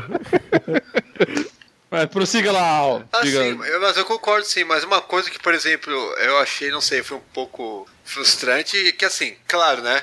Ainda bem que não tamparam na hora da FanFest, como eu não consegui entrar. eu fiquei lá de fora que eu falei, bem, Phil Spencer não tá aqui no Brasil à toa, ele pelo menos vai tentar falar alguma coisa, vai dar algum prazo ou preço, já que foi uma coisa mais concreta sobre o lançamento do Xbox One X aqui. E na hora que ele começou a falar, só falou que ia lançar até o final do ano, mas isso acho que a gente já sabia e não temos preços. E falou, gente. Ah, não, então, a gente já tinha ideia que isso ia acontecer. E a Microsoft está bem tranquila em relação ao Xbox One X, porque ah, a Sony não devolveu isso, né? A Sony não lançou console novo, não falou de console novo, e aí isso dá uma, uma tranquilidade para ele falar quando vai sair, o preço que vai sair. A gente já sabia, porque tradicionalmente a Microsoft lança consoles. É, você pode, ah, mas não saiu o Xbox One, sei lá, o Slim X é, oficialmente no Brasil no data de lançamento, mas aí é um console. É, é uma versão nova Sim. só do console. Agora o Xbox One, One X é um console da família, mas é um console novo. Então a Microsoft tem tradição. O Xbox One eles lançaram oficialmente no Brasil, na data é, de lançamento, praticamente. Então, a gente já sabia que isso ia acontecer, mas aí ele não sabe, ele não, não dá obrigação deles falarem data, nem valor. O que a gente sabe é que até o final do ano, se eu fosse eles, eu lançaria perto do Natal ou no Natal. Uhum. Que achou que vai e, e dos jogos. E, e, dos jogos que você testou lá, Bob, um deles te chamou a atenção, tanto é que você já foi. já comprou ele, que foi o South Park. Ah, sim, com certeza, cara. Esse pra mim tá sendo um dos melhores jogos, assim. E você Mas, chegou a assim, testar outros, não? Não, eu testei, eu testei coisa pra caramba. Eu, eu testei, por exemplo, sei lá, o. O Senhor dos, Anéis mesmo lá, o. Sombras da Guerra. É, Sombras da Guerra? Isso. Eu testei ele porque eu falei, bem, deixa eu ver como é que ele tá. Eu curti, mas tudo bem, nada demais. Já sabia mesmo, porque já tinha visto alguns gameplays. Eu testei o Assassin's Creed também, o novo. Lá no. Isso que é uma coisa que eu achei meio estranha, né? Que eu achei meio bizarro. Tá bom que foi no Xbox One X e tal, beleza. Mas se a TV lá que tava passando não era 4K, eu acho que ficou elas por elas, então não me impressionei muito com o jogo. Se não era 4K, com certeza ficou elas por elas. então, tipo, meu, tá legal, tô jogando ali e tal, não sei o que, beleza, que você ainda consegue ver alguns detalhes, tipo, que era bem visíveis do Assassin's Creed, quando ele tá lá em cima, que você vê, tipo, sabe, a cidade e tal, não sei o que, legal, detalhado, mas pra mim era mais o Assassin's Creed ali no, no caso. Testei também o Forza, mas eu, eu até comentei no dia com vocês, quando eu testei, eu falei, olha, eu acho legal e tal, mas eu não tenho muita referência de jogo de corrida. então, é, eu, eu, não vou conseguir assim, ver essa diferença. Meu Deus, caramba, nossa, a partícula é, da poeira quando passa o pneu é diferente. Não, eu não, não consegui ver. Uh, aí também foi a, tive a frustração né, de não conseguir ter testado o, o Detroit Become Human, que era uma coisa que eu queria testar, que pelo menos de longe tava sendo uma coisa interessante. Ia ser é, parecia, parecia bem louco. Pra poder testar o. Ah, então eu baixei. Aí que tá, eu baixei depois o aplicativo para tentar agendar. Mas era impossível, mano. Era tipo assim, eles liberam. Não, não, não, não, não, não, não vem com essa, porque você eu... me explicou como usar o aplicativo e eu consegui agendar no aplicativo. Ah, dia? então não venha com esse negócio de impossível. Ah, é que no dia eu vacilei por meia hora e eu não consegui mais no dia. Aí eu, vacilei, então não sei, porque eu sei que tinha uns horários lá que, tipo, você tinha os horários certos pra. Acho que era das nove, acho que nas nove ou dez, não sei que abria o ABGS, até as três horas eles conseguiam segurar ali. Pra... Isso, às três horas, às três horas renovava. Renovava né? e tal, não sei o que. Às vezes tinha uns uhum. encaixes e tal, mas enfim, eu não consegui. Mas. o que mais? Putz, eu tinha lembrado de outro. Ah, eu testei o Dragon Ball. Que, nossa, achei do caralho aquele jogo. Meu Deus. Dragon era os. Era os. Qual que era o Dragon Ball lá mesmo? Não era o Xenoverse, né? Era o... Não, é o, o novo, né? O, é o novo, é, me fugiu o nome agora. Ah, é, não sei, Dragon Ball, sei lá, Fighters. Não é Xenoverse, não. Não, não é, é outra coisa. É, o que, é, bem, é o que tava aí. O novo, é o novo, novo Dragon, é Ball. Dragon Ball. é o Dragon Ball que deviam ter feito desde a primeira vez. É, então, meu, é, é muito louco esse aquele jogo. Tá bom que foi uma maluquice de apertar botões para ver o que acontecia as coisas, mas. É... mas, que jogo, mas, mas, que jogo Dragon Ball não é isso? É, também tem esse. mas eu achei esse pelo menos um pouco mais equilibrado e mais, sabe, assim, balanceado do que o Genoverse, aquela câmera e tal. Eu acho que, nossa, mano, o, realmente, aquele gráfico desse jogo tá sensacional. que mais que eu testei? Ah, ah, claro, South Park, que foi. Tipo, tudo começou quando eu tava filmando ali perto, a galera jogando. Aí quando eu achei o South Park, que eu vi que tinha uma menina se escondendo, sabe, parecendo um tatu bola de vergonha. Do lado do, do, lado do, do namorado dela, que o namorado, tipo, você via que o cara tava sorrindo jogando. E eu vi. A menina, quando eu vi o que tava eu que eu tava filmando, ela começou a se esconder, sabe? Parece que tava entrando, sei lá, casulo, assim. Aí eu falei, aí, sabe que você até se se tocaram que o cara tá jogando, eu falei, por que ela tá fazendo isso? Aí eu, ah, entendi. Aí você vê um, um moleque se esfregando em cima de um cara lá e tal. Você fala, mano, isso é surreal, cara. Isso não, não tem como. Você tem que. Na demo você tinha que simular uma criança então, é, fazendo uma lap dance pra dois bêbados. Isso, aí eu entendi que é o quê? Na verdade, eles tinham que conseguir uma informação. Sim, sim, sim. uma sim. determinada pessoa que tinha uma tatuagem. Capitão Diabetes. Coisa. Exatamente. Aliás, Capitão Diabetes é puta sensacional. Ele tá no meu time até agora. e o que acontecia? Tinha que pegar esses dois caras pra levar uma parte VIP lá pra conseguir informações. E como os caras estão bêbados, eles pensam que simplesmente eles são, sei lá, é, profissionais do sexo anãs. Aí. e aí ele vai lá, não, aí tipo, vai o capitão, claro, né? O capitão diabetes fala assim: Olha, Novato, isso, faz o que eu tô fazendo aqui para conseguir a informação dele. aí você entende que, tipo assim, querendo ou não, desde o começo do jogo, você tem uma, um poder bem particular que é o quê? É fratulência. Então, você. Eu acho um poder interessante. E, e você vai dominar essa fratulência. Ah, esse aqui é o título do jogo, a fenda que a bunda força. Exatamente, então por isso que começa a ter tudo sentido, eu acho. Eu acho que é bem por isso mesmo, porque. Assim, depois você. É claro, eu vou dar spoiler do jogo, não, porque o jogo tem umas coisas mais absurdas. Mas aí, nisso que você tá falando, tipo, se esfregando em cima do cara, você começa a ter que peidar, pô, sabe assim? E o cara, não, meu Deus, não, pera, meu, não, sabe? Então todo aquele level que você vai subindo ali, quando você tá se esfregando no cara, na verdade você tá peidando pra ele. E o cara não aguenta mais, não, não sei o que, não, você, peraí, vocês são, na verdade, são policiais anões, e vocês não vão pegar a gente, sabe? Uma viagem, assim. Enfim, não dá pra entender muito o que eu tô falando, você tem que jogar pra você entender o absurdo. South Essa Park, parte, cara. cara. A galera que quem assistiu um episódio de South Park sabe que. Olha, já consegue visualizar, visualizar a cena, com é, certeza. E assim, é aquela coisa, cara. Não espere politicamente correto nesse jogo em nada. Em nada, assim. É, tipo, eu comprei o jogo recentemente, minha esposa entrou em casa. Ah, não acredito que você comprou esse jogo. Em dois segundos ela tava dando risada aqui do meu lado. Então. valeu a pena, assim. É... Ah, você quer complementar mais alguma coisa ainda sobre a feira ou não? Exato, é isso. Tati, você estava numa posição diferenciada, porque nós três estávamos lá e você acompanhou de fora ou não acompanhou? Como é que você viu a feira de longe, hein? É, o que eu mais estava esperando para acompanhar é é a FanFest da Microsoft, porque eu estava aguardando ansiosamente o anúncio do preço e data do Xbox One X. Porque queria sair nesse ano, a gente não tinha certeza ainda, mas era quase certeza, porque fazia horas que eles falavam que estavam trabalhando muito para sair esse ano. O Phil Spencer anunciou que vinha aqui, então era óbvio que iam anunciar alguma coisa em relação a isso. Mas, uh, mas só que eu achei bem frustrante, na verdade, de não falarem nem data e nem. Só, só dizerem, ah, vai sair esse ano pro, pro Natal e Ano Novo. Só que faltam, acho que pouco mais de 60 dias pro ano terminar e ainda não conseguirem dar uma data nem preço, né? Eu acho meio meio zoado isso, para falar a verdade. Uh, é, com Black Friday e tudo chegando? É, uh, mas sei lá. E, e eu tô aguardando ansiosamente porque eu, eu confesso que eu meio que dei uma pausa de jogar no Xbox One porque eu fico pensando, ah não, mas eu, eu, que, eu não quero desperdiçar jogar agora esse jogo, porque eu quero esperar com o Xbox One X pra jogar nele.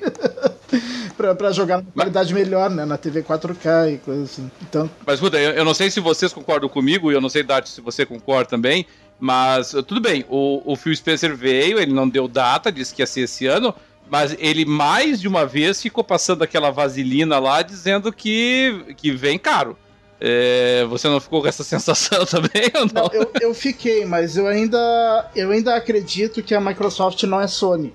Então, se a Sony uh, teve aquela cara de pau de, de cobrar 4 mil na, na época do lançamento do, do, do, PlayStation 4 aqui no Brasil, e também é porque era importado, né? O, o Xbox One X inicialmente vai ser importado aqui no Brasil, então também. isso deve vir caro. Vai ser barato, não. Mas, é, mas, é, mas eu não acredito que chegue aos 4 mil reais do PlayStation 4 na época. O, o Zero não estava aqui quando a gente fez aquele, aquele bolão. Você acha que chega a quanto, Zero? Custar 3 mil alguma coisa. Eu acho que.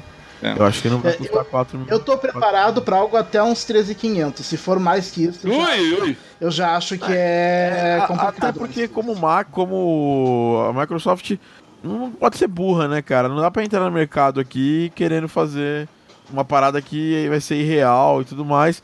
E acho que nem é o foco da Microsoft fazer isso. Senão eles nem. Por isso que eles não estão divulgando o preço. Eles vão tentar lançar no menor preço possível, trazendo as peças, sei lá, da, da forma mais simples possível para lançar num preço mais honesto. É, eles sempre fizeram isso, né? O É, Xbox e o One quando saiu. falou que ele, que ele é um produto premium, é mais caro que o, que o S, né? Mas. Quanto custa o uh, S hoje? O S tem preço sugerido de 2,200. Vai custar uns, 2.300. vai custar uns 3, uns 3,200. Eu também acredito que vai ser nessa faixa. Eu, É. eu não acredito em muito mais que isso. É, Até esses dias eu tava fazendo um cálculo meio empírico de quanto era é, na época do lançamento do Xbox One aqui no Brasil, que era os mesmos 500 dólares lá fora, né? É. Só que o dólar na época aqui no Brasil tava 2,30. E aqui no Brasil foi lançado a 2,200. Daí eu fui ver que na, na época era mil dólares o preço aqui no Brasil do Xbox One uh, normal. E se for mil dólares agora vai ser 13,300. Então eu acho que deve ficar nessa É. faixa. Mas acho que assim, o, o cara mais cachista que existe, ele teria que ter uma justificativa muito forte pra comprar esse console e até o momento a gente não tem não tem software. Software justifica a compra de um console caro, né?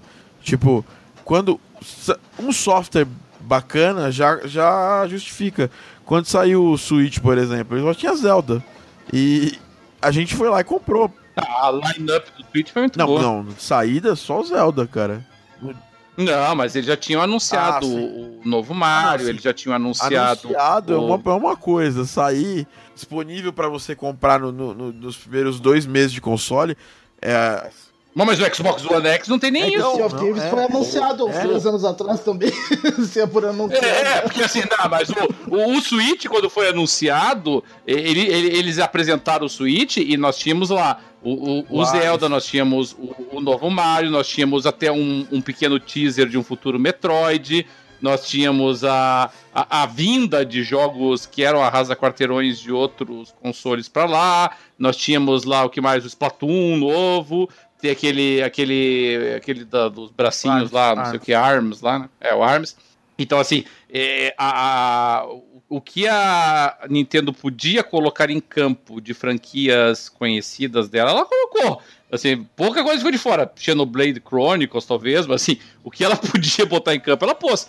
E, e a Microsoft para Xbox One X, ela promete uma experiência melhor nos jogos, Então, mais de novidade isso mesmo. é muito problemático, porque o, que, que a Microsoft podia, podia fazer? Anuncia um Gears, anuncia um, um Halo. Isso aí faz com que o fã da Microsoft mais, mais assim, die hard, o fã mais é, ah, viciado em Microsoft, já opte por comprar, porque vai querer jogar aquele Gears é, em 4K, em 60 frames por segundo, na melhor qualidade possível. Mas agora o que, que, que a gente tem? A gente tem um line-up de jogos. Ah, por, en- por enquanto eu me contento com o Gears 4 mesmo em 4K. É, não, não, não. É, mas é isso que eu ia te perguntar, Dart. Assim, o- o- porque assim, eu, eu tive lá, eu, eu joguei no Xbox One X, eu. Inclusive, eu fui até. Eu, eu fui entrevistado pela, pela Globo quando eu tava jogando o Forza no Xbox One S. E aí a, uma repórter da Globo veio me entrevistar, acho que ela nem viu que eu tava com crachá de imprensa. E, e ela fez perguntas, obviamente, assim, muito profundas, do gênero, você tá gostando do jogo? ele, ele é muito bom? os gráficos, os gráficos são fantásticos, né? então, foi esse o nível de perguntas. Mas daí depois eu joguei no Xbox One X, o novo Forza, e assim, diferentemente talvez do, do, do Thiago, eu realmente eu fiquei. é, eu, eu gostei muito da qualidade gráfica do Forza no Não, não, Xbox sim, One X. sim, é, eu, achei- acho que, eu acho que, que, que é uma qualidade gráfica é, superior, né? Uhum. Ah, mas. Ah, Não, não faz, não sei quanto a você, mas não me faz gastar 3,5. É, não faz, não faz gastar 3,5. Eu preciso de alguma coisa. É, eu também acho, porque assim, eu, eu, eu vou para os Estados Unidos, eu planejava ir para os Estados Unidos esse final de, eh, final desse ano e, e, na verdade, eu passei para o ano que vem. E assim, a minha compra certa nos Estados Unidos é o Switch. O Switch, ele me traz um horizonte de jogos novos, realmente. O Xbox One X, eu até tava namorando, mas assim, no estado atual de coisas, eu acho que mesmo que eu tivesse indo para os Estados Unidos agora, eu não sei se eu traria, porque sinceramente, sabe, eu, tudo bem, Dart, eu te entendo jogar aí alguns jogos aí em 4K, legal, bacana. Mas eu às vezes fico pensando, sabe? Porque eu, eu vou poder jogar esses jogos 4K depois, nenhum deles eu preciso. Eh, eu tô com aquela sanha de jogar. Já, a gente já jogou, a gente já tem acesso aos jogos. Assim, vai continuar sabe? tendo acesso. eu posso. É que agora que eu tô com a TV 4K, eu, eu me sinto meio. Tá louco eu me sinto, pra testar! Eu, me eu, eu, eu, confesso que eu me sinto meio desanimado em jogar os jogos em 900p, 1080p. e, e, e, e, se for parar pra pensar uh, friamente, mesmo que venha 3.500 reais, mesmo que viesse a 4 mil reais. tá querendo é mais barato do que um PC que rode as mesmas coisas, né? Aqui no Brasil. Sim, tu, tudo bem, mas o PC pelo menos tem outras utilidades, né? Não é só pra rodar jogo. Ah, o Xbox o... também. Roda filme. Sim, dá pra você ver YouTube, dá pra você compartilhar vídeo e usar o Twitch. Pô, legal. É. Eu, eu não sei, não, mas eu, eu entendo, tá, Dart? Não, não tô querendo menosprezar, é... não. Eu, eu entendo a tua, a tua sanha. Eu só acho realmente que uh, você tem que ter esse nível atualmente de, de hardcoreismo pra curtir, sabe? Mas sabe porque... que eu acho que, que tá tendo, porque em tudo que é lugar esgotou a pré-venda, né? Onde tem pré-venda. Não, não, mas, é, mas aí eles colocam, mas aí tem, tem toda uma jogada, né? É, não é só a Microsoft faz isso, a Sony também faz, a Nintendo fez, faz isso com o Switch. É, solta uma quantidade X agora, e aí você solta uma quantidade que, é, que você sabe que, que não tem jeito de não esgotar. Entendeu? É, e aí, pra quê? Pra dosar, pra você criar uma, uma, uma escassez de produto pra dar mais um impulso de marketing. Eu, eu falo pra você, cara, aqui no Brasil, é, tirando quem é realmente muito viciado em, em Xbox, é, sabe, eu não, eu, pô, eu gosto de Xbox, eu tenho Xbox One aqui, eu não vejo motivo de eu, tipo, eu tô indo pros Estados Unidos agora em, em março, eu podia comprar, pegar os de mil dólares, mas eu não vejo nenhuma é, uh, nenhum motivo real para eu pegar um videogame sem ter um só. Re revender na volta. Esse é o único motivo, mas aí. o... Bom, da, da, minha parte lá na, na feira, eu, eu, eu, testei vários jogos, principalmente os jogos independentes eh, e principalmente os jogos nacionais ali. Eu testei muita coisa. Muitos, diga-se passagem, que eu já tinha testado no passado. É, é, claro que os produtores nacionais aqui eles demoram para conseguir colocar o jogo na, em campo, né? Porque tem toda a questão de custo de produção e o pessoal vai tendo que trabalhar aos pouquinhos. Então, vou pegar lá jogos que eu já tinha jogado, Colina Legacy, por exemplo. Colina, Colina Ele... que tava com o stand grande, o Bernard. Tava, tava, os caras meteram dinheiro lá. O Bernard tem, fez a é, trilha, aquele... o, meu aluno que fez a trilha do, do Colina, faz a trilha. Ó, oh, que beleza. Gente boa. O, é, eu confesso que a trilha eu não reparei muito, porque é muito barulho ao redor, é difícil se concentrar nisso. Mas joguei lá aquele Trajes Fatais, que eu também já tinha jogado no passado. Enfim, deu, deu pra jogar alguns joguinhos nacionais ali bem interessantes. Tem alguns muito bonitos, inclusive, realmente, que o pessoal tá produzindo em termos até de qualidade gráfica. Mas assim, dos jogos que o pessoal, talvez nossos ouvintes tenham ouvido mais, é, é, diferentemente do All Bob, eu consegui fazer a minha reserva na Sony. e vou mais além, All Bob. Eu gostei oh. do troço, sabe? Eu achei legal. Porque o problema da feira é o tempo que você perde em fila, entendeu? E, a, e o fato de você agendar o teu horário, ele permitiu a, que eu pudesse curtir a feira, entendeu? Eu tinha lá marcado o meu horário certinho lá no aplicativo, fui curtir o restante da, da, da feira enquanto isso. Quando faltava, sério, 3 minutos, 4 minutos para dar meu horário, eu chegava lá no stand da Sony, o cara tava me esperando, abria ali o lugar para que eu ficasse e eu, assim, rigorosamente no horário que eu tinha marcado, eu tava testando o jogo. Você não aproveitou, então... não aproveitou a imprensa para poder testar num dia mais vazio? Não, mas é que eu, eu só pude chegar lá na quinta, ah, né? entendi. Então, por isso, eu não, não conseguia no dia da imprensa. Então, assim, e vou até mais além. Aí eu, eu acompanho o que o Burgarelli, nosso amigo, comentou. É, não é nenhuma ciência, uma, nenhuma física quântica fazer esse aplicativo. A BGS poderia ter, inclusive, feito um aplicativo para todos os principais stands nisso, sabe? Porque eu acho que devidamente anunciado antes. É, é, utiliza para todos, sabe? Porque você marca, você. Aí você pode ir lá com criança, se você quiser, que a criança não fica de saco cheio na fila. Ela vai lá e já chega e já joga, tem teu horário marcadinho, teu horário certinho, não tem não tem estresse de pessoa furando fila, nem se empurrando, nem resolvendo deitar no meio da fila. Entendeu? É uma coisa civilizada, sabe? Eu, eu gosto de coisas civilizadas, assim, sabe? Então, eu, eu, eu curti muito. Infelizmente, os jogos que eu testei lá na Sony, eu não gostei de nenhum deles. eu. Nossa! Eu testei. O Detroit foi o primeiro que eu fui, tá? Então, assim, não é que eu não tenha gostado no sentido de achei o jogo um lixo, mas. É, é, o, o, o, o, o gameplay que a gente fez, que estava oferecendo lá, era exatamente aquele que nós já tínhamos visto antes na E3 e na própria BGS, né? Que é a cena do, do negociador lá com o, cara que matou a família lá e estava ameaçando a garotinha. É muito mais truncada a jogabilidade do Detroit do que aparenta no trailer. Mas, mas muito mais, assim, sabe? A, a câmera, ela às vezes dá uns zooms muito esquisitos para você mirar direito nas coisas que, que você pode interagir, não é nada intuitivo. Você precisa utilizar. Sério? Você precisa Nossa. utilizar de um meio que um sensor de Batman, sabe? que é o Batman Arkham Asylum é, acabou é, consagrando, né? Então é ele que te aponta mais ou menos onde é que estão as coisas. E, e às vezes te aponta até de uma forma até meio. Também, né? Isso, é, ele, ele te aponta e, e, e, talvez até mais infantil, assim, sabe? Porque ele, ele, meio que coloca assim, tá vendo aqui, ó, o negócio que pulou aqui na tua frente, ele vai estar aqui para você olhar depois, entendeu? É, é, até um pouco, é até um pouco é, paternalista demais, assim, sabe? E, e, e, assim, por algum motivo, eu não sei, o, o David Cage, eu acho que ele tem um prazer de fazer algumas coisas banais se serem difíceis. Então, por exemplo, para você fazer com que o personagem é, é, use um touchscreen, ele usa, ele usa aquele, aquele o, o touchpad do, do gamepad, né? Só que é um inferno aquele troço, porque se você passar muito rápido, ele não lê. Entendeu? Então você tem que passar teu dedinho muito devagarzinho ali assim para que o jogo entenda que você tá passando o dedo ali. Ora, pelo amor de Deus, se você tá numa tela contextual, o simples fato dele sentir que você tá botando o dedo ali já basta para ele saber que é aquilo que você tá querendo fazer. Entendeu? Você não precisa fazer lá uma meia-lua X, Y, Z pra que ele entenda que o que você quer é que ele aperte o botãozinho na, na, na tua frente. Esse sabe? jogo?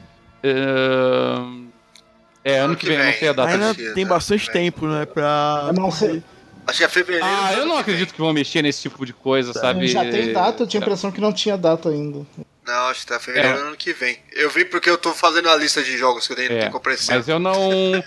Assim, então é um jogo que eu vou comprar quando lançar, porque eu gosto dessas novelas interativas, eu gosto das opções ali que o jogo te dá, é, a dublagem tá boa e tal. Mas assim, é, a, a, a, jogabilidade truncada é uma coisa que a, que a empresa do Cage lá ela tem uma dificuldade tremenda de conseguir resolver essa questão, assim. E aí o outro que eu testei lá com eles foi o Far Cry, porque a fila do Far Cry na Ubisoft estava complicada. Aí eu fui testar lá na da Sony, mas é, a demo era só um combate, basicamente, assim. É, não gostei, sabe? O Far Cry pra mim é a graça é um mundo aberto, é, é as diferentes abordagens que você pode fazer. Ali era só tiroteio. Sinceramente, não. Não. Você não sabe? gostou por causa da demo, provavelmente você vai gostar do jogo. É, não, eu não, não gostei da demo. Do jogo em si não tem como eu ter uma ideia. A demo, na minha opinião, foi muito ruim.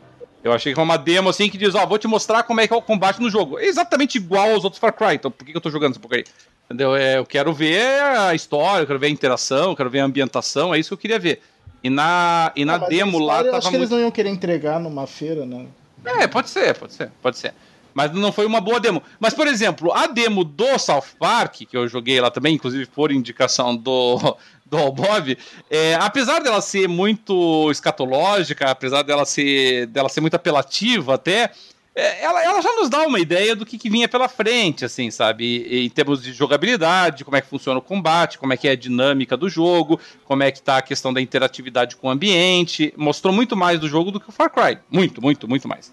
Então eu acabei gostando mais da demo do, do South Park. Aí joguei o novo Forza, tanto no Xbox One S quanto do X, já, já comentei a respeito. E, e, os outros jogos que eu joguei, vou ser bem sincero, nenhum deles me agradou muito. Eu joguei o, o, o Final Fantasy Dissidia, pelo amor de Deus, fujam dessa desgraça. É, é um lixo absoluto. 7, hein? É, não, mas não, não dá. Não, eu tô desde, desde, a última, desde a penúltima vez que eu participei do, do Jogando Papo, a gente tá falando desse jogo, né? Final Fantasy VII Remake aí.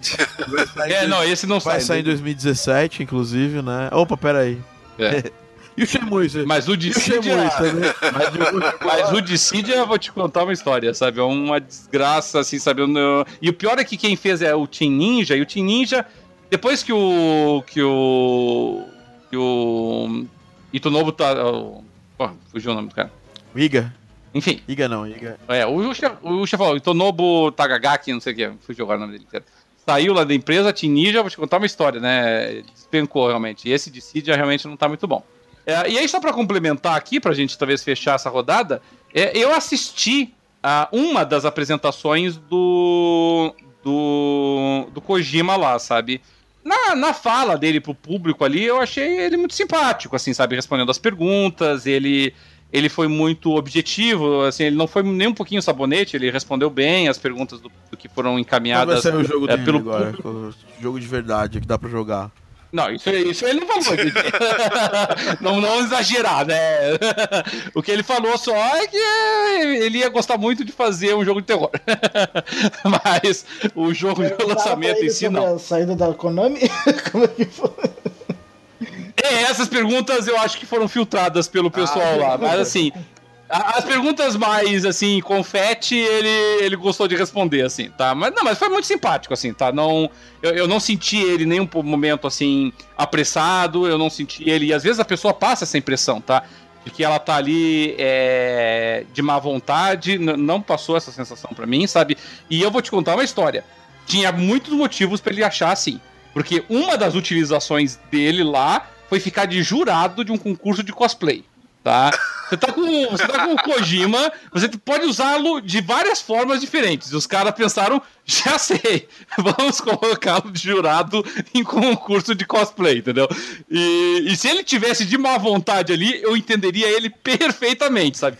Nenhum menosprezo à nossa querida comunidade de cosplays. Eu, eu sou muito fã, inclusive, todas as fotos das cosplayers que eu tirei lá a gente coloca sempre no site.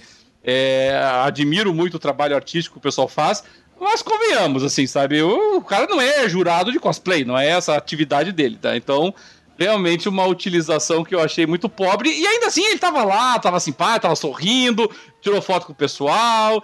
Então, pelo menos assim, não sei o behind the scenes, mas na, in front of the camera, ele é muito. Achei ele muito simpático, assim, sabe? E, e, foi basicamente isso, tá? Eu realmente a BGS aqui, eu gostei porque eu esperava pouco dessa BGS. E, então eu gostei dela, mas não sei aí o que os colegas acharam pra gente finalizar essa rodada, mas eu tive a nítida sensação de que menos gente nessa BGS do que nas anteriores. Ah, certeza, absoluta. Eles de, de, foram pro lugar menor, né? O Expo Center Norte é menor do que o Expo Imigrantes. É, uhum. Porque talvez ano passado também foi super fraco o público. Esse, esse uhum. ano você chegava. Você, muitas BGS você tinha o um problema de você não conseguir no sábado andar, porque você era levado por todos os lados por pessoas, né? E uhum. esse aqui tava. Sábado tava bem tranquilo. Você foi. Não sei se vocês foram sábado, mas. Não, fui quinta e sexta. É, você foi sábado, Bob? Não, não, eu pensei então. que ia estar lotado, eu falei, ah, nem vou. tava lotado, mas tava muito abaixo dos outros anos. É, tanto é que eles, eles ainda tinham, até o último momento, eles ainda tinham ingresso, inclusive pro sábado, que costuma ser o dia mais agitado. É, então, né? o que eu acho que é o seguinte, a BGS, ela ela tá passando por, por toda feira que demora, que dura anos, muitos anos assim, né, cara? É, ela ela pode ela passa por essa situação de, de um certo desgaste, né? E ela tá nessa situação, ela tá numa situação de, de um desgaste. É, não, tem, não, tem uma, não tem muito uma, uma, uma forma dela. Ela tem que tentar se reinventar nos próximos anos. E ainda ela pegou uma, uma feira que. Porque assim, a única, única feira mais voltada para alguém mais nerd e tudo mais era a BGS no Brasil inteiro, né? E agora ganhou uma concorrente. Que é a Comic Con. E a Comic Con ela, ela vai no apelo daquele cara que não é o Uber Nerd, assim. Ela vai no apelo uhum, daquela ele pessoa. pega um público bem mais amplo, né? É, o apelo daquela pessoa que gosta de Game of Thrones Sim. e não joga videogame, por exemplo. Uhum. É, uhum. Então, assim. Uh, e, e, o pessoal que joga videogame, de forma geral, também é fã daquilo que a Comic Con oferece. E às vezes, até por questões financeiras, o pessoal vai, vamos supor, uh, o cara vai viajar. O Dart é um bom exemplo, né, Dart? Você vai na Comic Con esse ano de novo, não vai? Vou, vou. Até tô, então. tô curioso para ver se, se esse ano o público vai ser maior ou menor. Eu torço para que seja menor, porque eu não gosto de multidão, mas. Não, mas a, feira, mas eu, eu, então, eu, eu, acho, eu acho que vai ser maior. Eu acho que vai ser é, maior. Eu tenho a impressão que tá crescendo cada vez mais a Comic Con e a BGS encolhendo. Né? Então, uma coisa é. que eu acho que é o seguinte. É. A, na, minha, na minha visão, assim. É, eu acho que a, a Comic Con, como uma feira comercial, ela é muito mais bem resolvida, né? Em termos de. As, claro, ações, claro. as ações de filmes, é, séries, livros, elas são muito bem, é, é, sabe, orquestradas e, e, assim, a galera vai amarradona gastar, tipo, uma grana lá na Comic Con. A BGS agora tem uma área de shopping e tudo mais. Eu até gastei uma, uns dinheiros lá, porque dia das crianças, de comprar um presentinho pra minha, pra minha sobrinha e tal. Mas é, é porque eu tava lá, entendeu? É, eu vejo que tem gente que, que segura. É, uh, que segura grana, não só pra ir no evento da Comic Con, mas pra gastar lá, entendeu? Pra. Sim, sim, sim. Pra fazer essa essa, esse gasto em termos de, de comprar action figures, camisetas. Sim, e a passado, oferta é muito maior. O ano passado eu tava. Eu tava na CCXP e com uns amigos aqui de Porto Alegre, um casal né, de amigos que ela ela e ele juntaram dinheiro o ano inteiro para gastar na Comic Con. E gastaram horrores lá na feira. É, Tudo então... que é. Não, e você consegue um gastar porque o pessoal realmente. Um monte de coisas compraram. Eu, eu, não, eu, não, eu quase, gasto muito. Eu não comprei quase nada lá. Comprei pouca coisa. Ah, na, na, BGS desse ano eu comprei alguma coisinha, mas comprei mais para minhas filhas, sabe? Coisinhas pequenas, assim. Jogos, por exemplo, eu nem comprei. Na, na Comic Con eu compro muito mais. É que, é que a Comic Con. A, a Comic Con ela tem mais atrações, né? Ela. Isso. Você vê, por exemplo, Vou dar um exemplo assim na Comic Con, tá?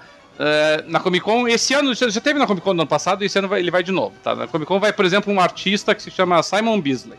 Simon Beasley é um artista que eu amo de paixão, entendeu? Ele é um desenhista, ele desenha, desenhava pra Heavy Metal, a revista, é, é o desenhista da revista do Lobo e tal. E, e é um cara, assim, que é, é um dos maiores desenhistas contemporâneos, assim, sabe? Eu colocaria ele fácil aí, num, pelo menos no top 20 aí. E, e, e, o cara que eu vou chegar lá na Comic Con, ele vai estar sentadinho numa cadeirinha de plástico, na frente de uma mesa de plástico, vai estar fazendo lá a arte original dele, se eu quiser comprar por 3 mil reais. E, e se eu levar lá a minha revistinha para ele assinar, ele vai estar lá autografando, sabe? Então é um nível de apelo e de acesso que aí entra talvez um pouco essa glamorização é. que, o, que, o, que o Thiago falou antes porque assim, que, o, que os grandes artistas, os grandes atores de cinema que vão fatalmente na CCXP. Ah, os grandes é um exagero, né? Mas assim, as principais atrações da Comic Con vão ficar um pouco distantes e isso a gente já espera. Mas assim, esse outro pessoal, assim, é, é, um pessoal que você tem muito contato, assim, e, e você tem um contato direto com eles. E infelizmente, nos videogames, assim, é, o pessoal, por exemplo, tava lá com o Kojima e tava lá esse, esse astro todo. Mas de repente você teria perdido a oportunidade de ter um, um Martin O'Neill, por exemplo, provavelmente teria passado como um ilustre desconhecido. Sabe, o, o pessoal não valoriza muito essas coisas no videogame, o que é uma pena, realmente, sabe? Eu fui, só pra vocês terem uma ideia, o, o Ed Boon do Mortal Kombat, ele teve de novo nessa aqui. Na última BGS, é, quando o Ed Boon se apresentou, tinha um monte de gente assistindo, um monte de gente lá vendo. Nessa aqui eu assisti sério, sem nenhuma ofensa ao pobre Ed Boon, mas eu, eu poderia contar as pessoas que estavam na, na plateia quando ele tava lá falando. E eu, eu tô falando de um personagem histórico da, do, do, do, dos games, assim, sabe? E, e, e, o pessoal também não tava valorizando isso pra, a ponto de, tipo, vou lá assistir o que o Ed Boon tem a dizer. Mas ir lá assistir o que o desenvolvedor dos dragões do Game of Thrones tem a dizer sobre. O pessoal vai. Sabe? Então é, é um tipo de abordagem diferente, né? É, então, uma coisa que eu acho interessante é que o Red Bull já vem em outras. Isso mostra também que o público não está reciclando muito. É um público que já foi em outras, né? Também. BGS. E aí, quem já foi ver o Ed Boon uma vez não vai querer ver ele de novo, sei lá, por exemplo. Pode ser, pode ser, pode ser que tenha sido isso e, realmente. Né? E, e, e, como você falou, em termos co comerciais, a, a Comic Con é uma feira muito mais bem resolvida. E a BGS precisa se. se uh, se resolver nisso, porque é, a, assim, para ser interessante pra galera, né? Porque É, eu, Vou, vou, dar um exemplo na tua área aí, tá, Thiago? vamos pensar o seguinte: na, na, na Comic Con, o pessoal tem um monte de auditórios, um monte de eventos paralelos em que o pessoal aborda questões é, relacionadas à produção dos filmes, dos seriados, tá? Eu já assisti várias dessas muito legais, mesmo até de seriados que eu nem sequer assisto. Tá, eu, eu vi uma, por exemplo, sobre os efeitos especiais do, do Game of Thrones, que é, era um dos responsáveis, muito legal a apresentação dele. Por que Cargas d'Água a BGS não faz o mesmo? Ele... Por que não trazer um cara como o Martin O'Neill pra ele mostrar, gente, eu vou aqui mostrar para vocês a trilha sonora de alguns jogos. Não precisa nem ser ao vivo, não precisa ter, ter, ter lá o cara com com violino, não, pode ser tudo playback com o compositor ali falando a respeito. Ia ser muito bacana, ia ser super legal um evento é, assim. O que acontece, o, o, o, Roberto? Eles já, eles tentaram esse ano fazer um da Twitch lá, mas foi muito mal divulgado dentro da feira. E é. aí fica vazio, entendeu? Esse ano eles fizeram com todos os ah. desenvolvedores ah. indies lá e fica vazio. O que, que acontece? É, é, a, a BGS tá numa crise de público. Assim, qual o público da BGS hoje? Entendeu? É um público mais do. Porque quando a BGS explodiu, a gente teve uma explosão do público youtuber, né? E, Verdade. E essa explosão fez com que a galera da BGS achasse que. Achar, tanto que você pegar o, o catálogo da BGS que saiu esse ano, é, tem lá no mesmo nível a atração do Ed Boon e a atração de, dos youtubers, entendeu? É. é e isso é capaz é... De, de youtubers pegar bem mais público do que o Ed Boon lá pra falar. Então, é, e por que, que acontece? Atrai esse público e ao mesmo tempo é, não, afasta. afasta um público mais, mais, mais velho que tá interessado uhum. em ver um painel com a entre, entrevistando os, os, os, atores da, da série The Hundred, por exemplo, com a galera uhum. de, de efeitos sonoros da, da, da, de um jogo, talvez.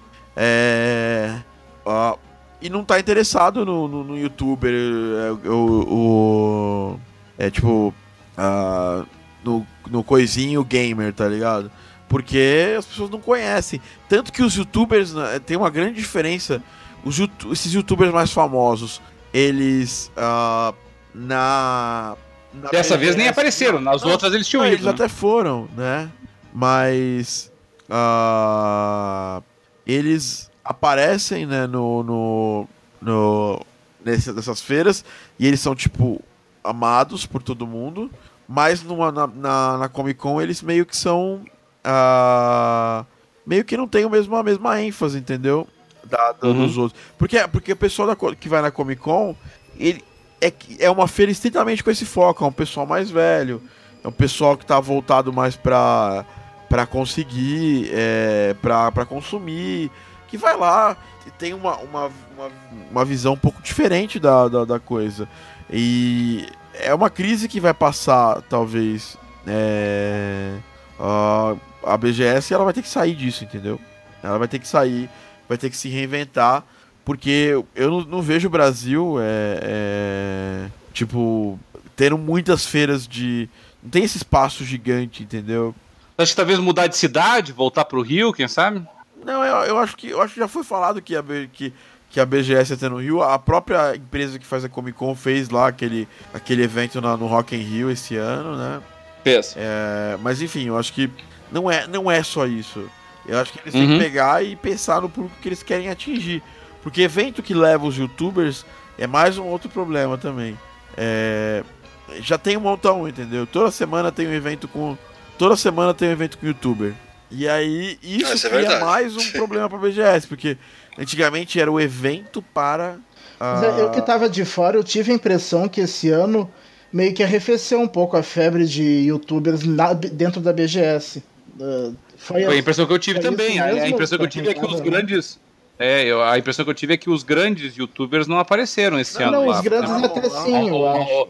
O, Resident Evil, Authentic, todos esses é, que são figurinha mais marcada. Não, mas eu vi assim, eu vi vídeo do, da Nilce do Leon, eu vi do Jovem Nerd. É, exatamente, eles estavam lá. É assim, não, foi, não foram todos, mas é, sempre vão youtubers grandes. Mas aqueles adolescentes eu acho que diminuiu um pouco, né? É, mas assim, eu acho que isso é uma coisa que, que, que a gente vai ver com os próximos anos. É, porque a Comic Con ela já ela encontrou o público dela.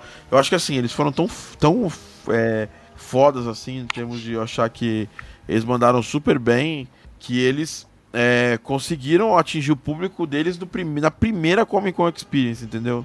Então uhum. eles não, não, tiveram dúvidas ali no meio do, do, do, do, do processo. Já a BGS começou com uma, game, uma feira que era a única coisa de games que a gente tinha no Brasil, e com 10 anos, né? É, BGS 10, né? Uh, uhum. Você vê que ela teve, passou por uma série de transformações nesse tempo, inclusive a transformação de público, né? E ela tá, ela vai lidar com isso nos próximos anos, ela precisa lidar totalmente, ela precisa lidar com essa diferença de, de ter problemas em relação ao público, né? Ela vai passar por essa por essa fase de de ter que, que mudar o, o, o direcionamento dela. E espero que ela saia, saia, bem disso. Porque o próprio público de youtuber no Brasil tá mudando. O, o público, claro. o público youtuber gamer já não é mais um, um, um público claro. grande, entendeu? É, o, e a gente tem que lembrar, né, Zero, que assim, é, primeiro tem que respeitar, evidentemente, o pessoal que consegue fazer uma feira de games 10 anos consecutivos no Brasil. Ah, sem dúvida. Era uma coisa que quando eu era jovem, é, lá com meus 15, 16, 17, 18 anos, é impensável uma coisa desse naipe, desse nível no Brasil. Por aí. Fazer qualquer, e, e segundo. Qualquer coisa, qualquer coisa por 10 anos no Brasil é muito difícil. E é isso que eu ia comentar também. Então, então tem esse aspecto. E o segundo é 10 anos, assim, sabe? Brincando, brincando, vamos pensar assim. É uma, um garoto que foi na primeira BGS, por exemplo, lá com, quando estava com 13, 14 anos, dependendo do caso, está casado hoje, já está formado na faculdade, já está é, de repente com filhos, dependendo aí da como foi a vida dele, assim, sabe? É, é, muda radicalmente o público, a tecnologia, o que, que você tem à disposição, né? É, eu lembro assim, eu estava até falando para minha esposa esse atrás, né? Eu tinha ingressado no PXB e eu falei até com uma Alegra, com o Maurício Alegretti, lá da indústria de jogos, quando eu encontrei com ele lá, né? Eu falei, Maurício, a gente se conhece, pelo menos digitalmente, desde 2005, sabe? São, são 12 anos já, sabe? É, é, é, é, muito tempo, sabe? Nesse período eu me casei, eu tive filho, eu virei juiz, é, passamos mais de uma geração de jogos, é, eu, eu, mudei duas vezes de apartamento. Então você vê assim, quantas coisas acontecem na nossa vida nesse espaço de tempo, né? E, e, e, e às vezes a gente tem até dificuldade de assimilar as coisas todas que mudam e como isso impacta a forma do como a gente vê o mundo. E como isso afeta, evidentemente, a, o conteúdo das feiras, né? É, exatamente. E a gente, essa transformação é a transformação que os eventos vão, vão passar durante os próprios próximos anos, né? A gente vai ver isso acontecendo, né?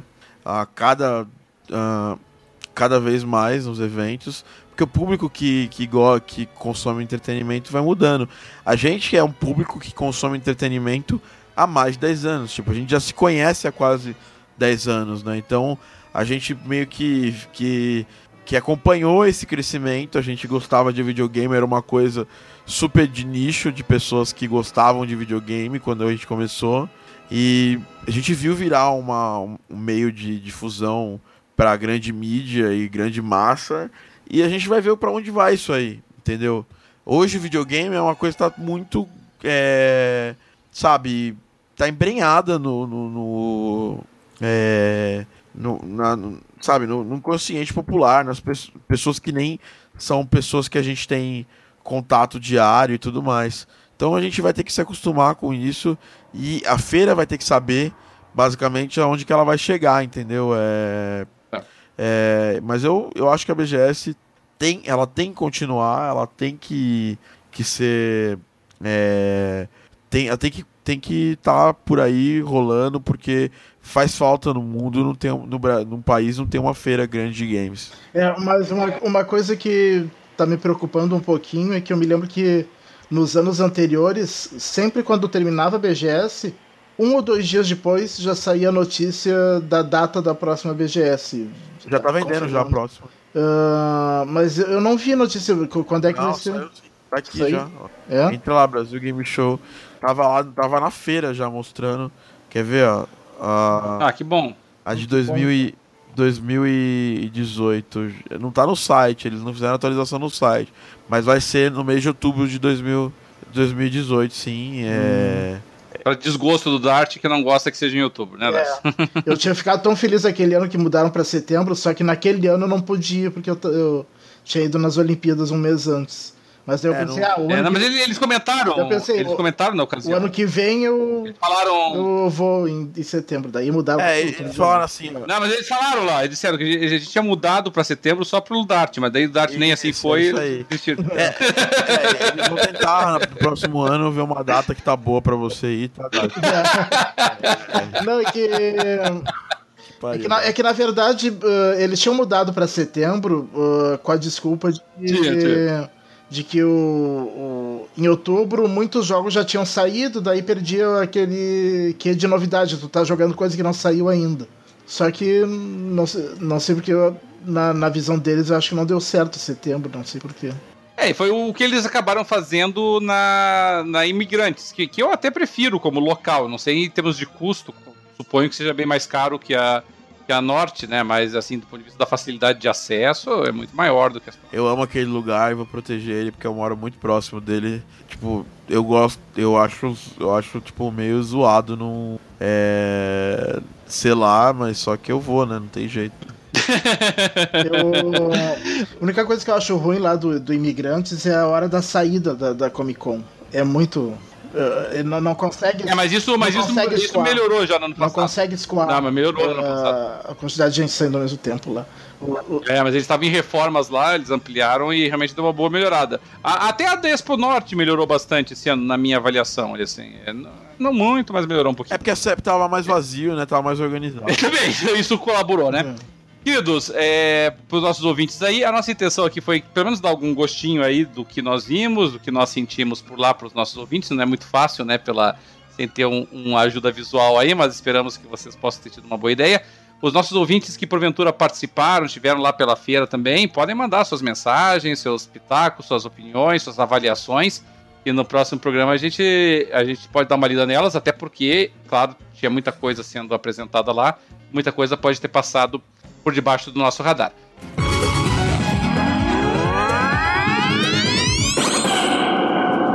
Mas agora nós já estamos bem adiantados aí no horário, vamos tentar ir para a reta final num outro assunto que é bastante polêmico e que foi muito bem representado por um e-mail que nós recebemos de um dos nossos ouvintes, só, só uma coisinha, só uma atualização que eu acabei de ver aqui. Uh, a data da BGS já foi confirmada mesmo, eu consegui achar aqui. É entre 14, Diga 14 lá, e 18 de outubro do ano que vem. É isso aí. Bem na data do aniversário da minha esposa, pra ela ficar feliz de novo. Mas tudo bem. na próxima, eu, eu tento levar ela a tirar Agora escapa do aniversário da minha mãe, pelo menos, que é dia 11. Melhorou pra mim. Então, dada essa atualização aí do Dart, é, nós tivemos uma leve polêmica é, no mundo dos games aqui do Brasil recentemente. E nós até estávamos deliberando se nós íamos meter o nosso pitaco onde nós não éramos chamados nesse assunto, mas como um dos nossos ouvintes acabou trazendo o tema para nós, então, é, paciência, nós temos que abordá-lo. Fazer o quê, né? Dart, eu vou até te pedir a honra aí de ser o leitor do e-mail para que eu pra gente possa situar aí os nossos ouvintes e o, o Albob e o Thiago comentam aí, se eles quiserem, sobre esse abacaxi aí que você vai nos trazer. Diga lá, Dart. Tá, eu vou ler aqui então. É do Eduardo Cruz, uh, que mandou a seguinte mensagem: Perguntas ao podcast Jogando Papo, a polêmica do currículo gamer. Olá, amigos. Olá, amigos do Jogando Papo, tudo bom? Espero que sim. Venho mais uma vez, depois de alguns anos, para lhes trazer alguns questionamentos e criar um debate saudável. Um assunto está em alta no Twitter dos ditos youtubers gamers brasileiros. Tudo começou quando o youtuber Arnaldo DK, o cara com o maior gamerscore do Brasil, escrachou o game. escrachou. É, não é mais, né? É o segundo atualmente. Uh, escra... escrachou o Game Cuphead, alegando que o jogo era difícil demais e que seria complicado ganhar os tais gamer scores que ele tanto busca. Menosprezou totalmente a qualidade do game. Menosprezou totalmente a qualidade do game, ignorou sua qualidade artística, seus anos de desenvolvimento, etc., o que obviamente gerou uma polêmica enorme. Do outro lado, a jornalista gamer Bruna Penilhas, da IGN, publica um review sobre Cuphead, que o classifica com uma nota 9, o que obviamente despertou a ira dos trolls da internet, em especial do maior de todos eles, Tiff, Xbox Mil Grau. Isso tudo é no e-mail, não é a gente que tá falando isso. que fica muito claro. É. Uh, ele imediatamente questionou o review e pediu que a criadora postasse sua gamer tag para que qualquer pessoa pudesse verificar seu histórico e assim ter certeza de que ela realmente jogou o game. O que nos leva a pensar quantos membros da dita mídia gamer especializada, que fazem reviews todos os meses, realmente jogam os jogos que são avaliados? Será que será mesmo necessário que todo criador de review comprove que jogou o game que avaliou, postando sua gamer tag, criando assim uma espécie de currículo gamer? Quem na mídia gamer especializada tem credibilidade para criar reviews de verdade? Qual lição podemos tirar desse fato? Qual a opinião de vocês sobre o assunto? Obrigado a todos vocês pelo ótimo trabalho em todos esses anos. Ele mandou o link aqui do, do vídeo do Rage Quit do, do Arnaldo DK no Cuphead. O, o, o Bob tá louquinho pra falar sobre esse assunto, então vamos passar a palavra pro Bob. Eu nunca vi esse vídeo, tá? Depois você me passa, eu só tô sabendo pela internet aí. Ó, o, o, Zero, o Zero nem tava sabendo, assim, aham, aham, nós acreditamos. Não, do vídeo, é. do, não, eu tô sabendo, eu tô sabendo que, que, que rolou o Rage Quit e tal. Mas... Mas você não, não viu o ah, vídeo? Ah, não, cara, eu acho que eu tenho um pouquinho mais o que fazer, eu nunca vi esse vídeo. é... ah, tem, tem os seguidores deles, né? Acaba dando essa treta. Mas vamos começar pelo Bob, então. Ó, Bob, é... você, obviamente, tá conosco aqui no Jogando Papo, mas também participa de, de outras comunidades, como o próprio Mundo Freak. É... Você, você viu, acompanhou, tomou partido, não tomou partido? Acho que todo mundo tem mais é que se matar mesmo num ringue. O que você está achando da história? É, assim, eu sou a favor do entretenimento, por mais que as pessoas saiam sangrando. assim. Mas o. Assim, foi engraçado porque eu realmente eu tava assim, eu tenho o que fazer quando eu tava vendo a live, bem na hora que aconteceu tudo isso. Olha aí, ó. Porque assim, você recebe a notificação que tá ao vivo, eu falei, ah, beleza. Eu tava ouvindo, eu falei, eu, tudo que eu mandei pro, pro pessoal, falei, galera, você não tem noção que tá acontecendo uma coisa escrota no Twitter e sei lá que, que nível que tá chegando. Mas sabe que não é aquele filme ruim que você vai até o final pra ver o que vai acontecer? Aí, meu, eu fui lá, eu comecei a ver. Cara, foi uma treta que, assim, eu ri, porque não tinha como não rir, porque, mano, eu não sei, cara, eu fico impressionado. Eu queria muito ter esse tempo para ficar jogando algumas coisas, sabe? tipo, sei lá, pra ter esse tempo pra ficar jogando fora, porque eu tava lá trabalhando e tal, e realmente eu deixo um canal aberto e tal. Aí por acaso, tava rolando a live, e eu venho que tipo, porra, uma fulana de tal respondeu e tudo mais. E cara, envolveu uma galera, cara, que eu fui ver, eu vi, sei lá, Izzy Nobre tomando uma da mina, que foi tentar proteger, a mina falou. Ué, mas quem precisa ah. de proteção? Aí nem, nem pra ajudar o cara tá conseguindo. Nem pra ajudar o cara conseguiu ajudar, o cara se fudeu mais. Aí o. Tava não sei o que, aí eu vi que a Mikan. A Mikan que fala de Game of Thrones deu palpite também. Pô, eu acho uma gente boa, Mikan, vou deixar bem claro. Não, ela é. Ela é não, eu, eu, não, eu adoro ela também. também. Pessoalmente também, gente boa. Eu adoro. Não, assim, eu adoro ela, eu acompanho ela desde o trabalho do Melete, sempre achei ela muito de boa, assim, mas, cara, eu achei engraçado que ela tava comentando da treta, tipo, sabe, sei lá.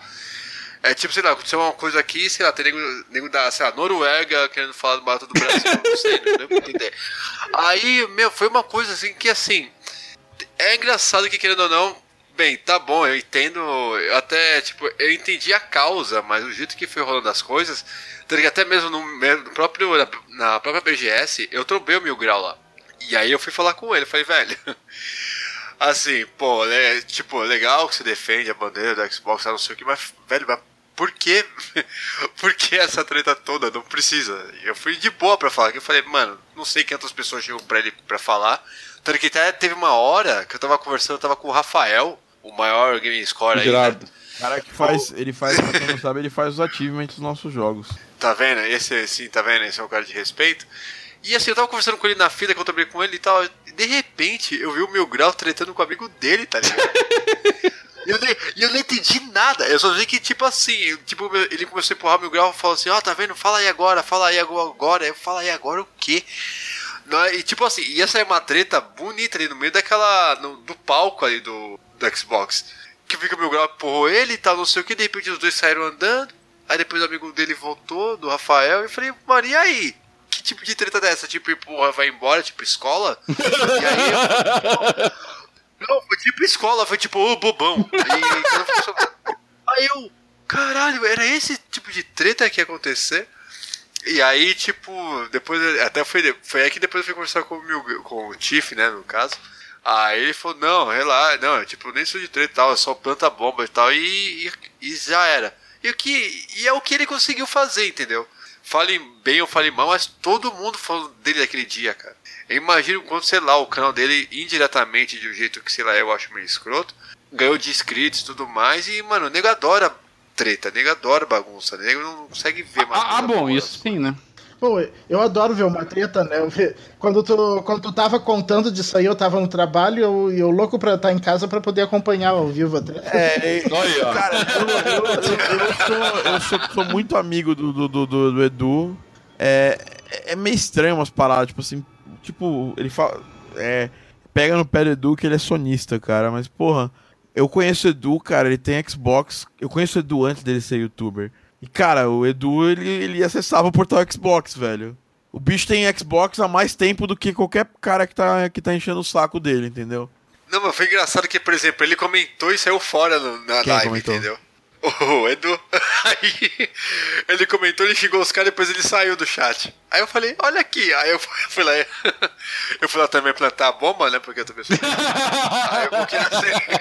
Eu falei, ó, ó, tá, nego, ó, tem gente comentando e saindo fora. Que nego foi lá, comentava o um negócio e saía fora. Eu falei, caralho, e, tipo assim, foi uma explosão de coisas. Até mesmo, desculpa, Isinobre, se um dia você foi escutar esse podcast, você foi um puta babaca, cara, porque realmente não tinha que se Nossa, meter em nada ali. falar sobre isso com essa pessoa também. Por... Ah, porque isso aí foi outro que começou a falar então, parte então, de bosta então, Cara, assim, o, Bob, eu, eu me interei nesse assunto depois que o Dart me, me, fa... me mandou lá o e-mail da galera.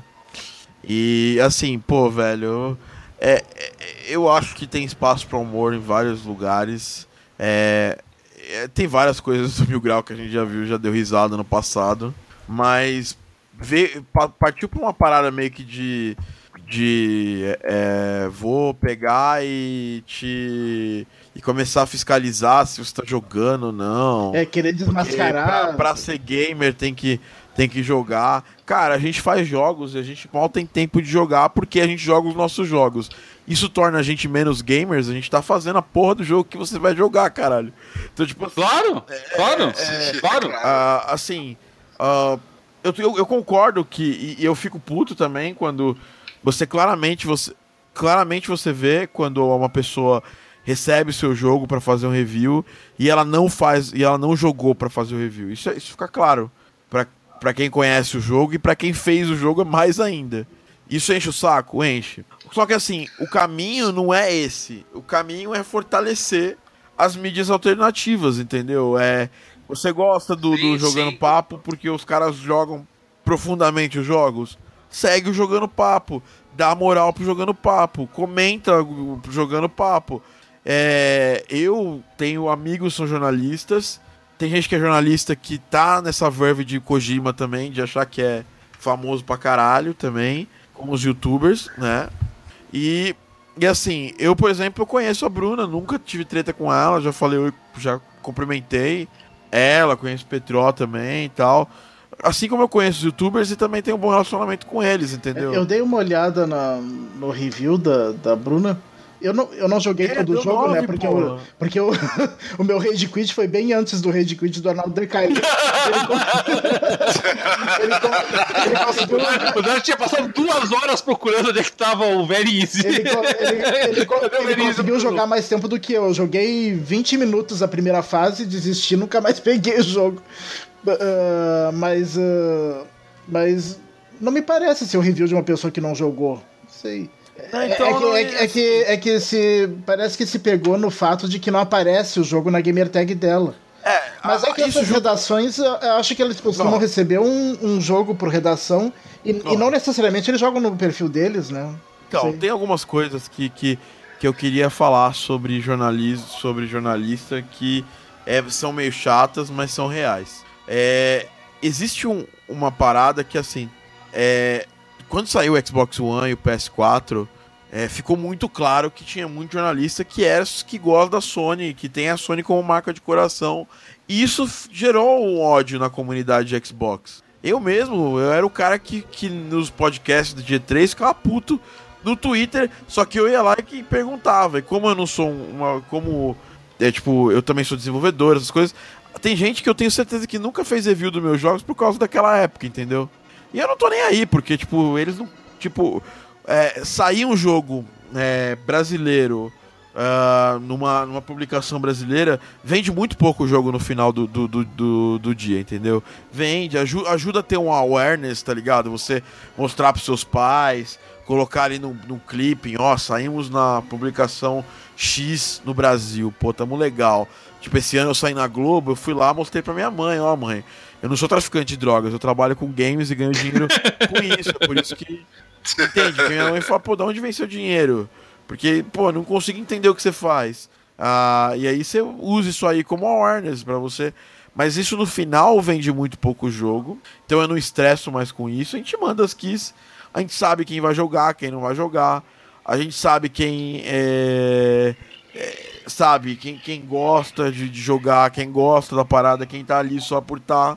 Eu sei que isso irrita alguma, alguma galera da comunidade, mas a resposta que você vai ter não, não, não é sendo agressivo, entendeu? Chegar assim e ficar agora, eu vou interpelar todos os jornalistas de games e falar, ó, oh, pô, e aí, cadê sua gamer tag?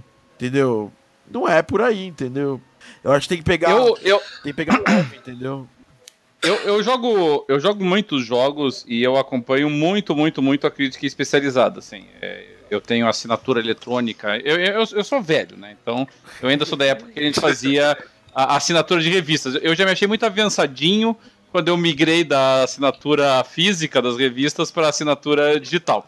É, só pra você ter uma ideia, eu sou assinante pago da IGN. Tá? Eu não conheço ninguém que seja assinante pago da IGN e eu sou. E, então eu sou meio antiquado nessas coisas. Então eu, eu, leio bastante da crítica especializada, eu, eu faço a seleção das notícias e leio as notícias que a gente posta lá no Facebook, de vários sites, né? Lá no, lá no Facebook a gente só posta coisa em português, né? Então, GNBR, DNM, Voxel, é, Critical Hits, enfim, todas elas. E o que eu posso dizer com relação a essa questão do currículo gamer, o que eu penso é o seguinte: é óbvio, respondendo a pergunta que ele fez, que o nosso colega fez, é óbvio que o, a pessoa que faz a crítica do jogo tem que jogar o jogo. Me parece uma coisa assim, é, é. até me surpreende quando é que dizer isso. Tá? É, final dos tempos, inclusive, que isso precisa ser dito. Né? Mas como esses tempos atrás eu tava num grupo lá, e eu acho que até o Dart postou, e o cara disse que terminou um jogo no YouTube, então, como nós estamos numa época em que as pessoas acham que podem dizer que terminaram o jogo assistindo ele pelo YouTube, então talvez estejamos numa época em que a pessoa tenha que dizer que jogou o jogo para criticá-lo. É, mas, mas, mas, fazer, pô, você não fica patrulhando a galera. Você tem mais o que fazer. Tipo, claro, eu acho, claro. Eu acho, assim, é, e aí, aí eu vou fazer um meia-culpa também. Você pega, é, ah, mas o Mil Graus tá fazendo isso porque ele quer treta e quer audiência. Mano, o que, que o Easy Nobre quer? Sim, claro, claro. O cara tá claro, arrumando, claro, o cara arruma treta, velho. Todo cara. Você entra no canal do YouTube, velho, é uma porrada. Tá brigando outra, com alguém, em claro, alguém, claro. Em alguém X, que pode ser amanhã você, pode ser amanhã o fulaninho. Ele viu que, que gerou algum pouquinho de, de engajamento online, é, ele vai é. fazer um vídeo. Então, quer dizer, é, é complicado esse tipo de coisa. É. E também, aí, indo pro outro lado, é, eu acho também, às vezes, a gente, a gente lida direto com o jogador, com o público. Eu lido com o aluno, eu faço conteúdo online. Eu acho que às vezes é bom parar um pouquinho, pensar e, e responder só. Entendeu? Também eu acho que cair numa vibe errada de que, ah, não vou responder essa galera. A gente tem uma. Eu vou, vamos ser sinceros, tem uma, uma, uma, uma galera, tem uma galera da, do, do, do, tipo dos jornalistas brasileiros que são muito amigos uns dos outros. E se você não for amigo deles, é meio que você tá fudido, entendeu? Faz panelinha, claro, é, claro. Eu, isso, eu, eu, assim, isso é geral. Eu, eu concordo. Tem, isso tem no meio game dev brasileiro, isso tem no, game dev, no meio game dev em, Van, em Vancouver, claro. isso tem no meio. Claro. Isso tem em todo canto. Entendeu? Claro. Mas eu acho que assim, pros dois lados. Primeiro, Mano, pra que, que você vai ficar patrulhando todo mundo? Ah, qual que é a sua gamer tag? Mano, eu jogo no Nintendo Switch. Você quer ver minha gamer tag no Nintendo Switch? Caralho. tipo, ah não, mas eu quero ver qual a gamer tag. Beleza. Sem tirar, sem tirar nem pôr, Thiago, eu concordo contigo. Ah, eu tô só ponderando é não, que a pessoa que tá concordo fazendo. Concordo com você. a pessoa que tá fazendo a crítica, ela tem que ter responsabilidade por aquilo que ela ah, fala. E tá ficando tá? feio, e tá ficando feio, cada claro. vez mais feio hoje em dia. Você Nossa. vê alguns reviews de pessoas que claramente não jogaram o jogo. Claro.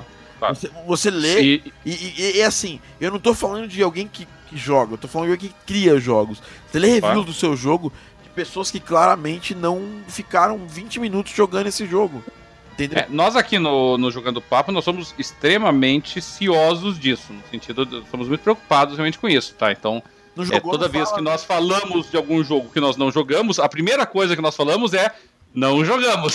Estamos é. falando baseado em X, Y, Z, entendeu? Então isso tem é, que ficar sempre muito claro. Até parte, até um pouco só. É, é um mínimo. Aliás, é até diferente. A primeira coisa que você fala durante. Aliás, as primeiras coisas que a gente fala no começo do cast é que jogo a gente está jogando. Claro, claro, porque a pessoa tem que saber disso. Eu acho que é importantíssimo, né? Elas saberem que que nós estamos falando com algum conhecimento de causa. E, inclusive, saber até onde vai o nosso conhecimento de causa, sabe? Quando, o, o, por exemplo, quando o Porto vai. E, o pessoal pode dizer, ah, o Porto sempre fala de jogos de corrida. Mas é o que ele tá jogando. Ah. É o que ele joga, é o que ele domina, é o que ele conhece. E boa sorte, meu amigo, procurando algum crítico de jogos no Brasil que conheça mais de simulação do que, que joga, ele. Realmente. Entendeu? Então. É, Exatamente. É, é, é, diferenciado o negócio, tá? Mas, então, assim, isso é um. Tá? Mas, por outro lado, eu também não vou me prestar o papel de sensor, nem de, de patrulhamento do que os outros estão fazendo, até porque tem muito mais pra fazer na minha vida. Claro, entendeu? É, se eu acho, se eu perco a confiança naquilo que uma pessoa está escrevendo, eu paro de ler. Eu, eu não compartilho mais o conteúdo daquela pessoa, sabe? Ou, é... Isso não é realmente uma coisa brasileira só, sabe, Zero? A, a, a, a revista Ed, a revista Ed, que eu sou assinante, a, a, revista Ed ela passou um ano praticamente babando ovo em cima da Sony e malhando o, o ah, Xbox ah, One de forma sabe, descarada, mas, mas descarado. E aí, Entendeu? Era, aí entra... era feio até, sabe? E aí a gente entra numa parada que é, que é meio complicada de falar, mas é necessária e a gente tá. Eu tô numa situação que talvez seja confortável de falar isso, porque eu faço uma parada que eu não preciso de muito de, sabe, nossos jogos eles vão no marketplace e eles vendem porque o público quer comprar, então a gente não tem muito rabo preso. Mas uhum. existem os eventos de PR onde se tem bebida e, e, e comida liberado, existem os envios de, de, de, de jogos, de, de keys dos jogos, de kits completos de jogos. Isso tudo acaba, você, você percebe e não vou citar nomes, não vou entrar nesse, nesse detalhe, você percebe que alguns reviews e algumas críticas e alguns tratamentos de alguns jogos fica meio enviesado por causa disso, entendeu? Porque, ah, pô, foi na festa da. A, ou tal, a, é, a, a pessoa que cuida da, de imprensa do, do, do, jogo X é meu amigo, então, pô, vou pegar leve na hora de fazer um. de meter o pau, entendeu? E isso não acontece só no Brasil, e aí cito um exemplo internacional para não ter problema nenhum. Que é o, basicamente aquele exemplo clássico do lançamento do PS4, né?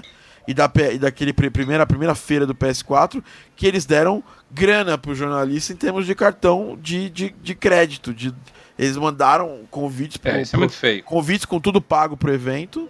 E aí isso acontece direto, tá? É, tem muitas vezes que o relacionamento é muito comercial e você percebe isso depois. Depois você estranha, você, ah, pô, tal jogo não tá entrando, por quê? Porque.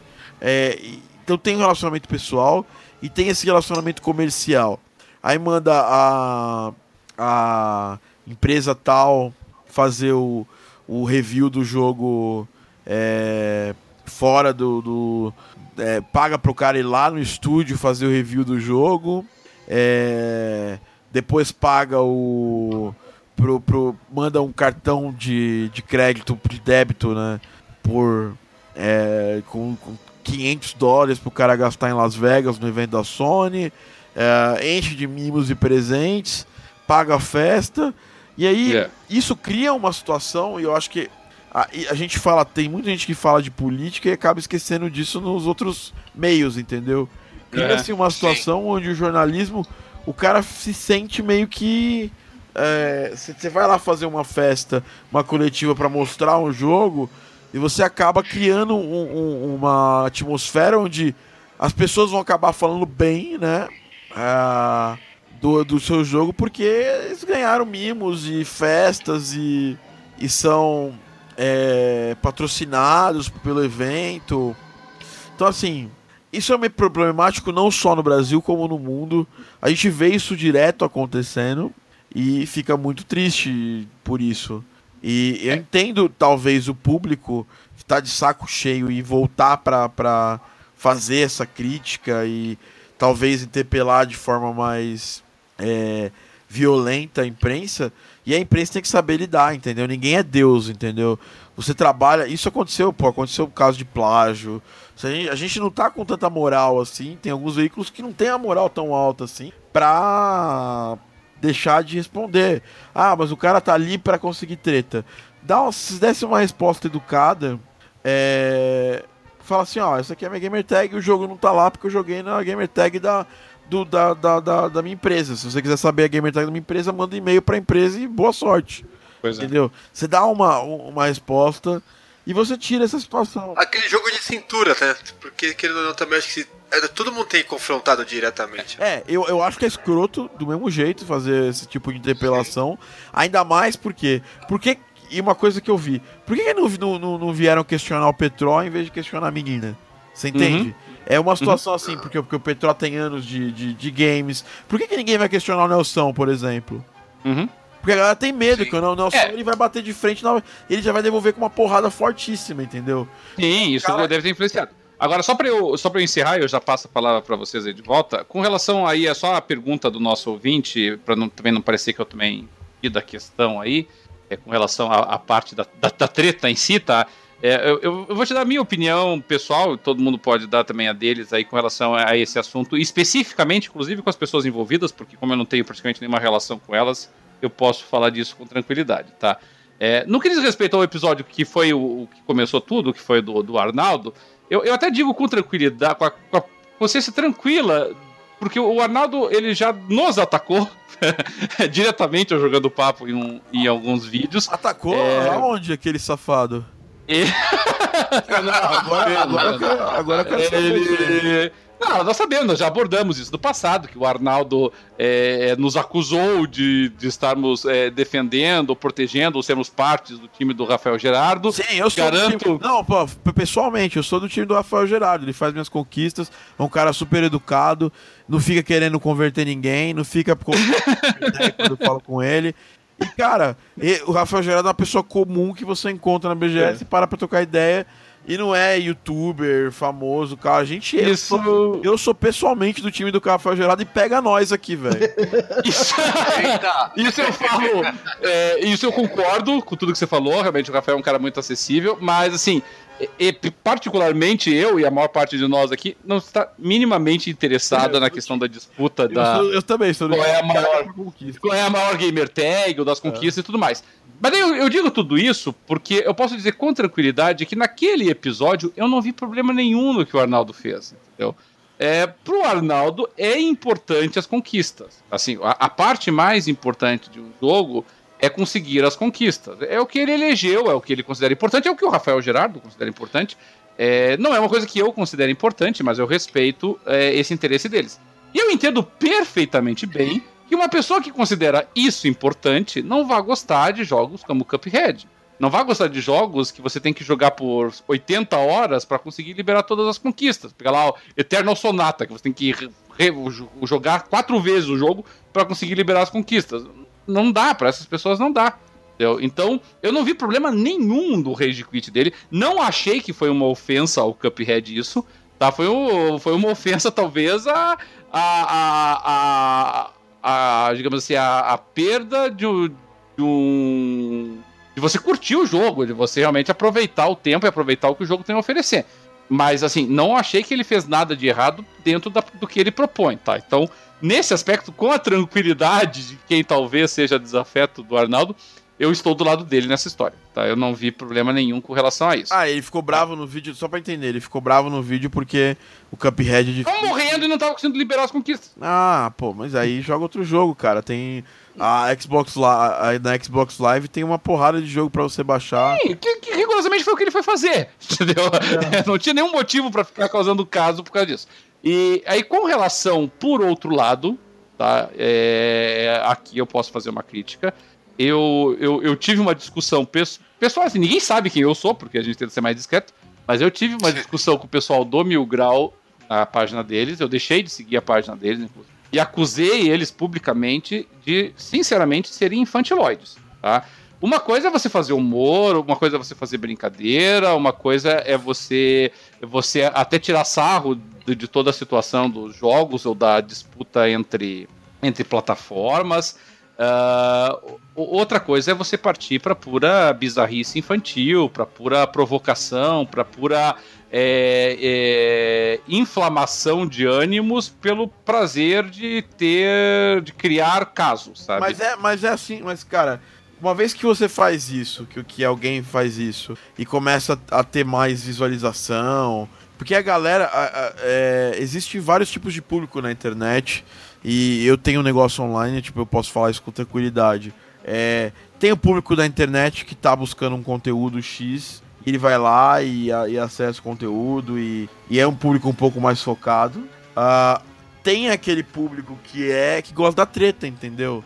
Tanto que você, cara, tem canais como Treta News, por exemplo. É, é um canal que, que surgiu há pouco tempo atrás e ele já tem mais de, dois, quase 3 milhões de inscritos. Porque Nossa existe um público. E aí depois daquela galera que fala Eu, eu me encaixo nos dois públicos. Eu vou bus buscando conteúdo, mas às vezes eu, vou buscar onde é que estão as tretas. Inclusive eu assino Treta News. Sou inscrito ah, então. O Dart é um dos três mas, assim, eu, mas assim, eu não, não, assisto sempre o Treta News. Eu assisto de vez em quando, eu resolvo ver ah, o que que tá rolando. Eu... Então, e, tem, e aí o que acontece? A parada é que é, a pessoa vê isso crescendo, né? Vê, porque faz um vídeo de treta. Aí vem, entra uma porrada de inscritos no canal. E, e aí as pessoas começam a falar, não, meu, tipo, eu vou começar a entrar nessa. Eu vou começar a entrar nessa verve, por quê? Porque se eu fizer conteúdo, eu tô fudido, entendeu? Eu não, eu não vou conseguir ter, ter a mesma mas a, quantidade Mas a pessoa, Thiago, ela tem que ter consciência. Ah, não, não, não, não, eu não tô, eu não tô. Isso deixar bem claro, eu não tô nem. Eu não tô nem de longe, cara, falando que... Defendendo, claro, claro, ficou claro. Eu, eu só, eu, eu tô ponderando só o seguinte, tá? Uma coisa é você fazer um treta news ou querer fazer algumas provocações, mas, mas fazer uma coisa assim que é que é assim é, é manifesta a, a intenção é, o Treta é, é bem de humor mesmo, de né? brincadeira tanto que ele claro, de humor partido, uma né? coisa é uma coisa é você dizer que o Palmeiras não tem mundial por exemplo tá Tendo isso na, que condição, é verdade, na condição de gremista que não tem nada a ver com essa disputa lá de São Paulo. Mas uma coisa é você ficar brincando que o Palmeiras não tem mundial e tal. Isso, isso é obviamente uma brincadeira, uma provocação e tal. E uma verdade. Outra coisa é, é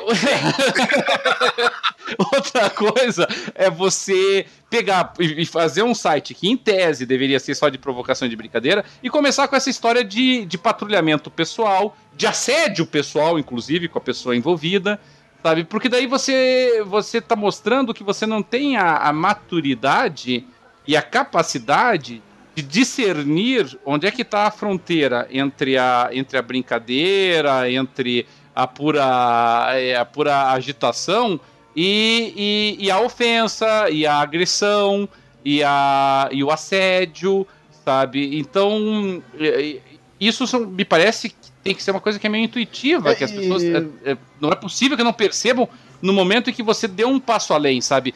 E, e a meu ver, o Mil Grau, com todo respeito, é, com todo respeito, não porque eu não tenho tanto respeito sempre pelo que eles fazem, mas assim, é, com tudo que ele tem feito, e o Easy Nobre, que muitas vezes tem se passado, a meu ver, tá? Não era assim no passado, mas ele tem começado a exagerar demais. Eles têm que fazer uma autocrítica, um autopoliciamento, porque uma hora isso vai acabar dando problema para eles mesmos. Não, eles vão achar que é tudo na base. A da Voxel é, é, processou eles, entendeu? Pois é, então. Só que entendeu? aí eles usam, só que aí é que, que nem o, é que nem o, o Easy Nobre. Ele usou a Belpass para poder. Ah, tudo bem, a Belpass tá errada? Tá errada. A Belpass é, é, é empreendedorismo de palco? É. Só que, velho, é, ele, ele, ele, ele não. Ele usou essa. Ele, ele foi lá, pegou isso, esse caso e ficou extraindo aquele, sabe, o máximo do suco, tá ligado? Claro, ficou batendo e massacrando. Um, artiguinho lá que você queira fazer denunciando a hipocrisia, beleza, mas o cara fica batendo e batendo e rebatendo e escrevendo de novo. Ah, qual é? É porque dá audiência, entendeu? Ah. É assim, por exemplo, ó, quando eu fazia. Eu, eu tomei uma decisão dessa na minha vida, cara. Eu fazia. Quando eu comecei a fazer música de games surgiu muita oportunidade de fazer música para youtuber, entendeu? E aí eu uhum. fazia, uhum. entregava, fazia séries e o caramba. E, e, e me chamava para participar de streams de, de, youtubers jogando. E cara, não é a minha parada, entendeu? A minha parada é fazer música, entendeu? E aí eu, eu fui me afastando disso e focando no meu, na, na minha parada, que é ensinar as pessoas a fazerem áudio para games. Tem menos público do que ficar fazendo música de Minecraft? Claro que tem. Só que assim, é uma decisão que você tem que tomar na sua vida. De que lado você vai estar. Tá. E aí, é, é, é, é, não é porque é o melhor lado, ou, ou, mas é o lado que eu, que eu acho que é mais verdadeiro para o que eu faço. É, é a mesma coisa, jogando papo. Cara, jogando papo nunca vai ter 77 mil inscritos no YouTube. Por quê? Não. Porque é um conteúdo, porque é um conteúdo pra nicho. Primeiro que a gente é um não conteúdo... faz vídeo, né? É, e se fizesse também. Não, mas, nem, mas nem, no, nem no podcast, a gente jamais vai chegar entre os principais não, podcasts. Por, por quê? Porque é um nicho, a gente faz uma parada que não apela. Quando, hoje em dia o que vende, é o que apela. As pessoas reclamavam da TV e falavam que a internet ia ser uma parada que ia revolucionar o, o a, você entende? Já vamos revolucionar aqui. Agora a gente está fazendo internet. internet dá a possibilidade de a gente chegar. O YouTube é, é, é, muito melhor que a televisão. E no final é tão cíclico as, as coisas que o que faz sucesso na, em massa. É o mínimo internet, denominador comum. É, na internet e no YouTube é, é isso. É o mesmo que fazia sucesso na TV aberta. é, e eu tentei falar isso várias vezes pra galera do PXB que a gente nunca vai ser o que foi o PXB lá atrás. Por quê? Porque a parada já não é mais uma parada de nicho. E o nicho já não tem mais tanta gente. A galera tá em outras paradas, em outras coisas. É, é pior pro PXB? Talvez pro, em termos de, de, de monetização da plataforma, sim. Mas de manter um público fiel, um público menor, mas que é focado no assunto. E você consegue ter mais qualidade, entendeu? É, não, é. Tem, não tem como, você vai brigar. Tipo, não, é, eu acho que a Microsoft nunca vai entregar o MVP de Xbox na mão da gente que fica tretando. O que aconteceu com o Mil Grau aconteceu fora do Brasil com o canal de Xbox. Eles também faziam brincadeira, também tinha, pegavam com bom humor. tal. Um dia eles fizeram uma parada muito foda, se queimaram com a, com a Microsoft de fora do Brasil e nunca mais. Então, assim, é, é fazer humor, pô, pô, cara, a gente vive num mundo é, onde tá cada vez mais difícil se fazer humor por exemplo, o South Park deve ter gerado controvérsia dos dois lados. Do lado da galera que apoia o 100% politicamente correto e do lado da galera que acha que não existe uma série de outras coisas no mundo. Com certeza. Que é, que é nosso caso. A gente é privilegiado. A gente tem, tá, a gente tem, tem certos privilégios que a gente não sabe. A gente sabe viver com eles e não, não sabe das pessoas que não vivem com eles. E aí, ele, esse jogo é tão genial que ele gerou, gerou treta dos dois lados, entendeu? E, e aí, é, a gente tem isso aí que vai gerar. Daqui a pouco um dia podem proibir isso aí de acontecer. Entendeu? E não pode, entendeu? É tipo. É, você não pode é, é fugir desse. desse. É, dessa parada de. de tem, às vezes tem que ter um pouco de liberdade, senão você não vai conseguir fazer nunca. É, é, uma opção que você tem que fazer em um determinado momento, realmente, Thiago. Eu estava conversando com um amigo meu que também é juiz, tempos atrás, e, a gente estava conversando sobre a questão de livros e manuais. E estávamos, de certa maneira, criticando o fato de que tinha muito autor, assim, que tem sido muito apressado na hora de escrever livros, escreve qualquer coisa só para vender, né? E ele, brinca, e ele falou mais ou menos o que você disse para mim, só que no nosso âmbito jurídico, né? Ele falou: olha, eu sei que meus livros nunca vão vão vender horrores, nunca vão ser o sucesso da praça, mas eu quero ter orgulho daquilo que eu escrevo. Tá? Então eu não vou escrever só para aproveitar uma onda, eu não vou escrever só para tentar ganhar dinheiro.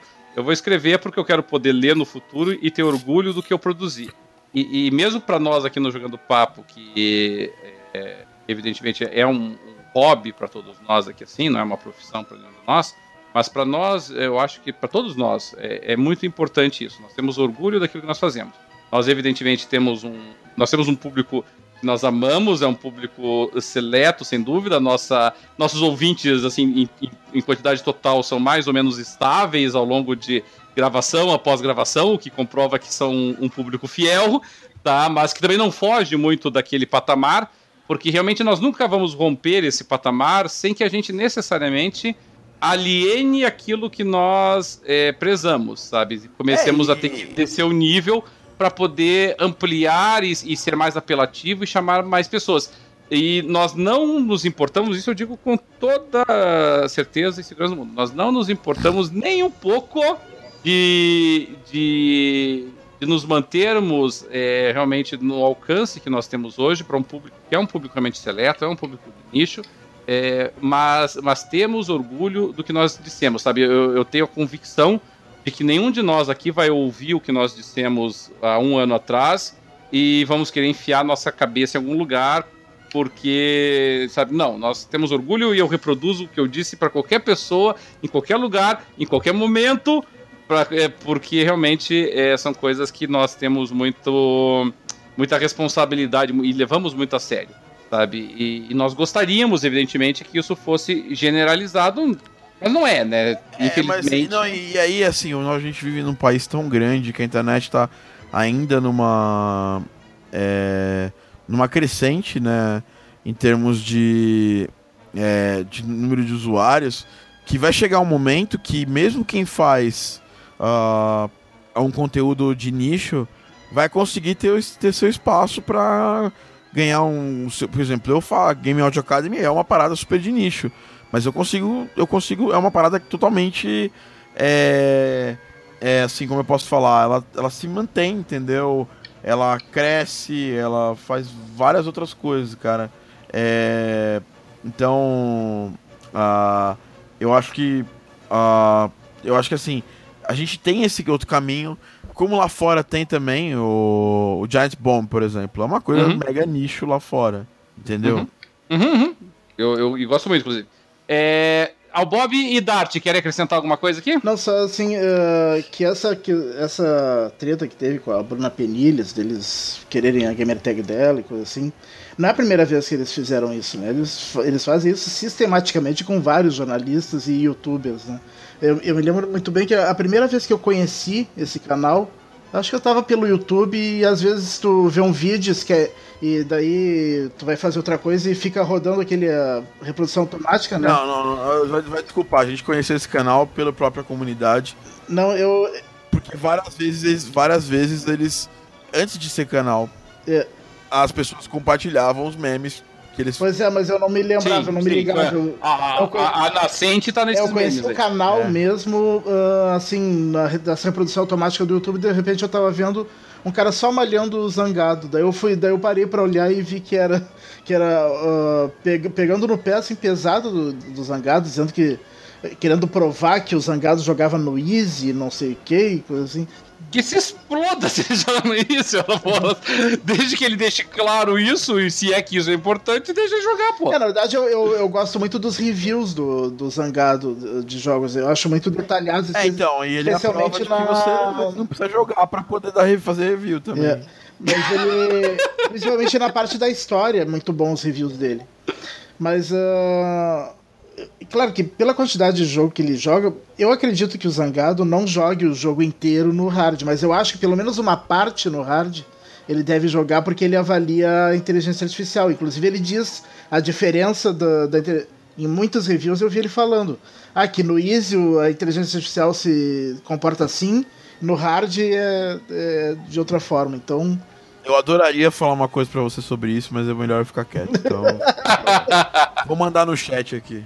É, é que, sabe, é que, é que infelizmente, infelizmente, Dart, eu, eu, eu, não sei se vocês também, também concordam comigo nesse aspecto, mas assim, é, é, o mercado de youtubers, ele tem ficado tão agressivo, tão belicoso, porque os youtubers que cresceram inicialmente, né, no primeiro momento, eles estão se sentindo constantemente ameaçados por outros youtubers, pela idade, nenhum deles está ficando mais novo, evidentemente. Porque Não, o e, o público, tá é, o público já tá. Aquele público que gostava só de Minecraft, explosão que teve nos anos. É. No, na, sabe, 2012, 2014. é, esse público já, já, já saiu da adolescência e é. alguns estão querendo namorar já, estão querendo. É. já estão interessados em outras coisas. É. E, e, isso, isso, tá, isso, isso é para mim totalmente. É, isso está totalmente demonstrado no próprio YouTube. Hoje os, os, vídeos de vlog eles fazem mais sucesso do que os vídeos de gameplay. É. O próprio YouTube, cara. Aí eu vejo, eu vi outro dia um cara falando, não, porque a galera quer nos dizimar, um youtuber game falando. Game Mas a questão é a seguinte: quando você faz um vlog e tem 100% do conteúdo original do vídeo rolando nele, é muito mais fácil para o YouTube monetizar. Ele não vai precisar ficar cortando a monetização desse vídeo e dividindo entre várias partes, porque uhum. na questão do vídeo, tem muitas vezes a empresa que é detentora da imagem do jogo vai querer um quinhãozinho do, da, do, do, da grana, a galera que fez o áudio vai querer também. E aí por aí você gera uma série de complicações do YouTube. Então é por isso que, por exemplo, a gente tem é, o maior canal do, do YouTube do mundo era o. Não sei se é ainda o PewDiePie. Mas a, a, galera já não acompanha mais o PewDiePie por causa do jogo. Porque uh, ele faz. É... Agora tô acompanhando mais pelas referências nazistas que volta e meia ele escorrega. que é uma. uma. sei lá, é uma coisa totalmente. Eu acho que, eu acho que sinceramente é proposital só pra chamar a atenção. Mas, mas Dart, você, você ouve bastante, assim, assim como eu acompanho muito a, a crítica especializada escrita.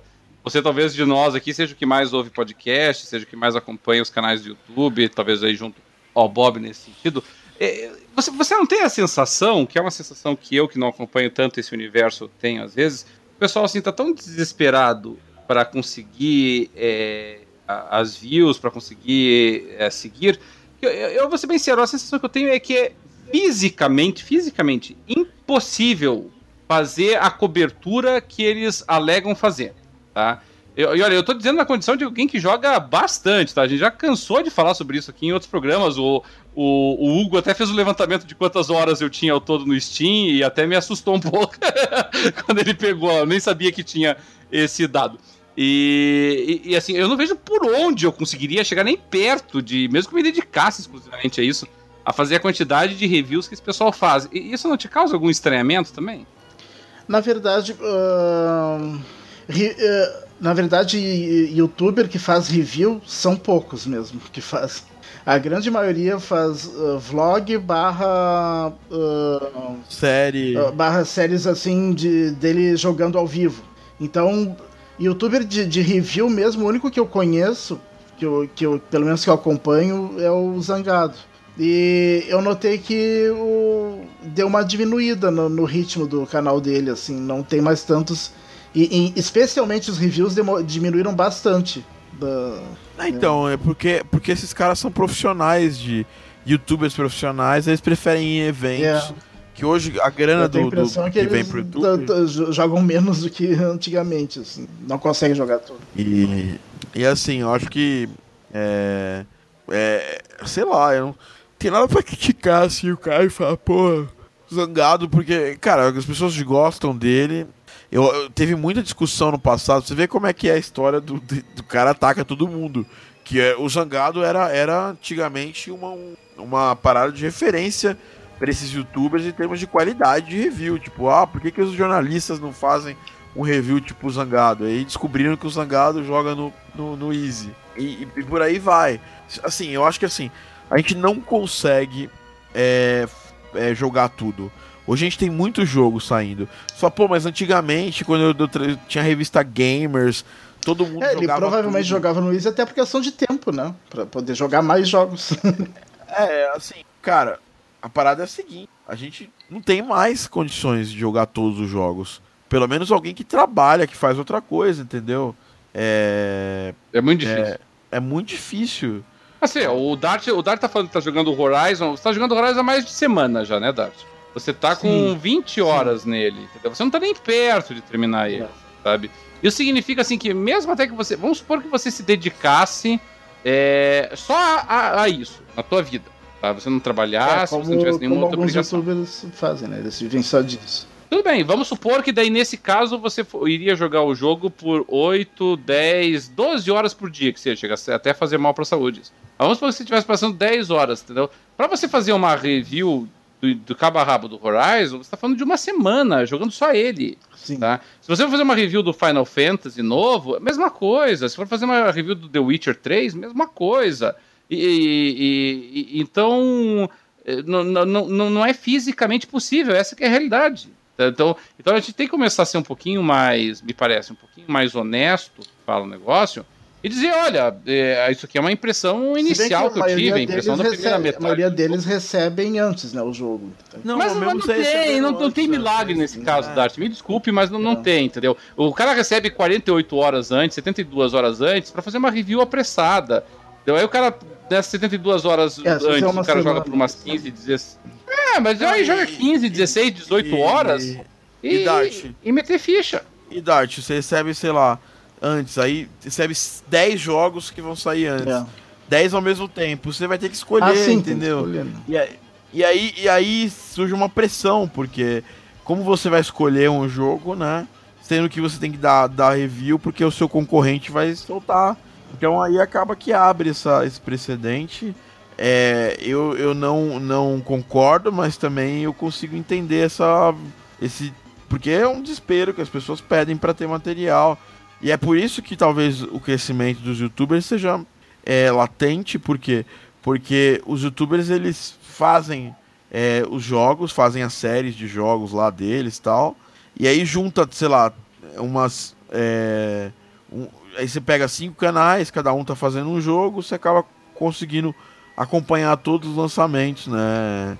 Mas é, mas é por isso que as revistas têm equipes para fazer reviews. Aí é, cada, mesmo, cada mesmo pessoa faz sozinho. Agora, esses youtubers, eles tentam vender a ideia, verdadeira ou falsa, não vou entrar nesse mérito, de que, de que são eles que estão fazendo tudo.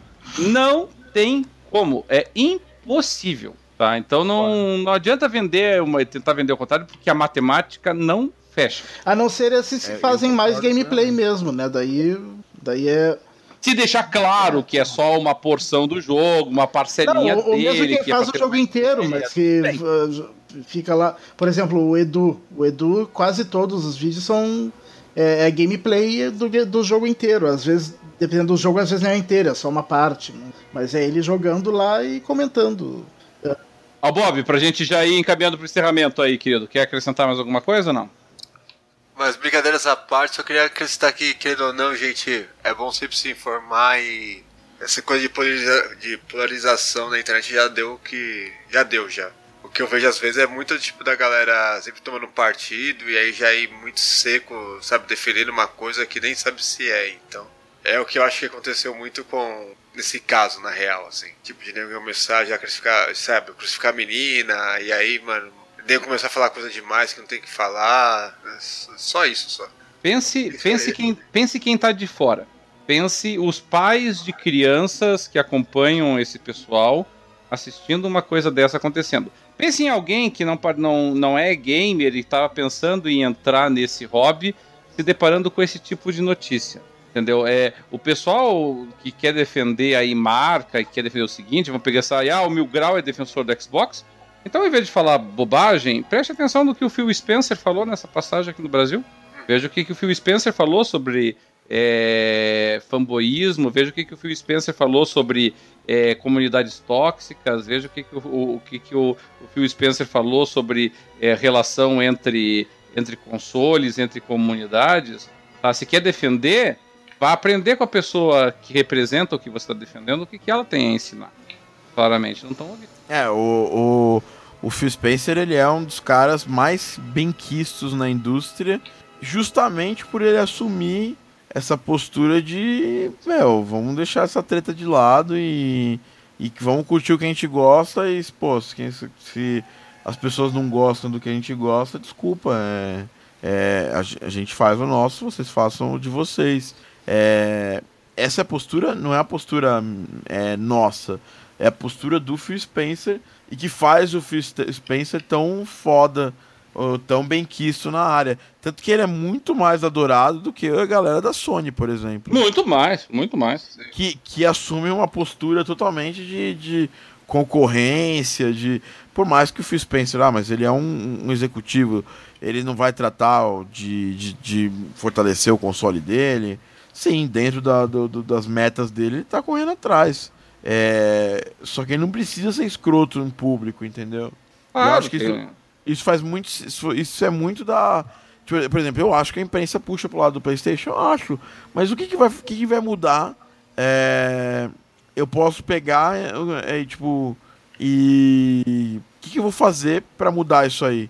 Eu simplesmente eu fortalecer quem eu acho que tem é, um, um, um conteúdo mais é, mais é, brando ou que mais ou mais crítico que não leva tanto para esse lado da paixão de ah meu console é melhor que o seu, entendeu? Tipo eu pessoalmente eu acho que é melhor você fortalecer quem você gosta do que ficar brigando ou diminuindo o que você não gosta, entendeu?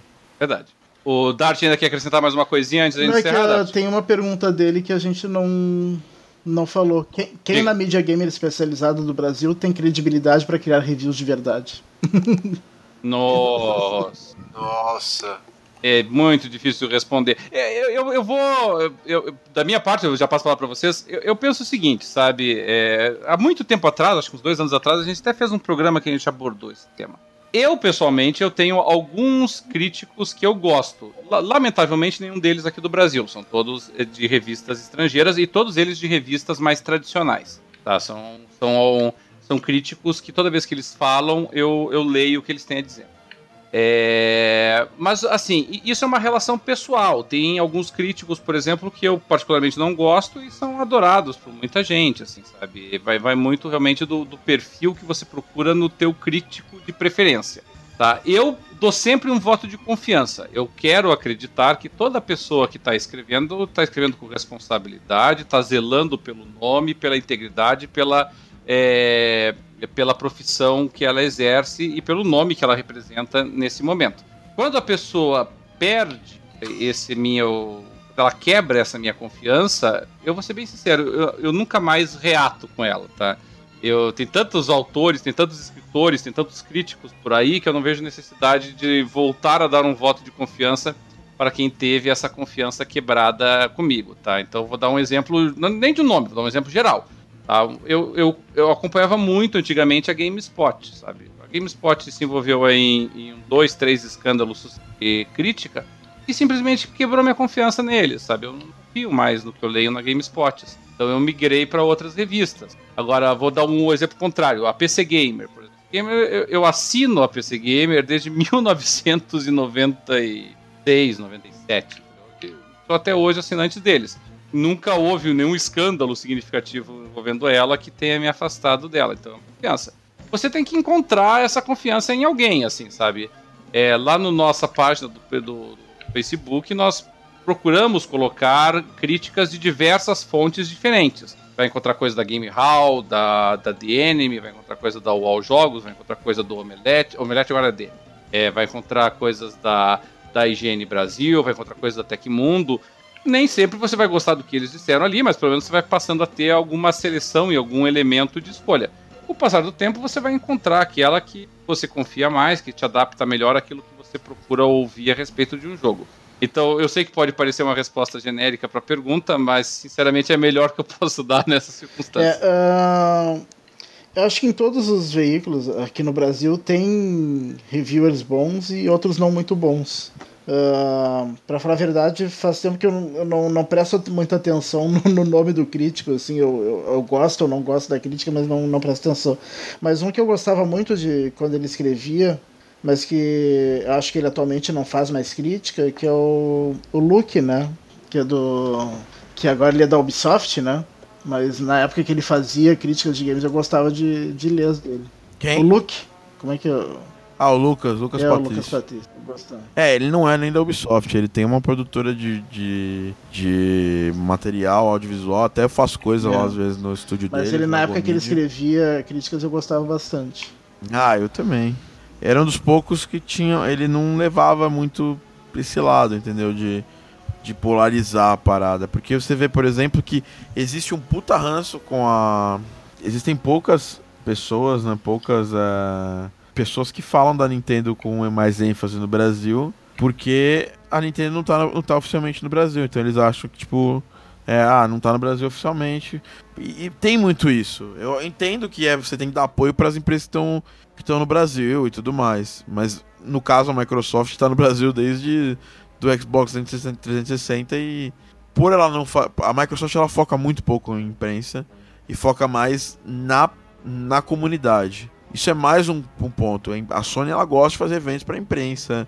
É, tem lançamento, eles chamam a galera, entendeu? É, e acaba gerando esse tipo de coisa. A galera da imprensa meio que acaba, já gostava da Sony, acaba que gosta mais, porque. Eu, eu, eu sinceramente, eu, eu, eu, eu, queria crer que todos fossem isentos o suficiente para não levar em conta isso. Mas você vê que esse, essa questão de fazer evento.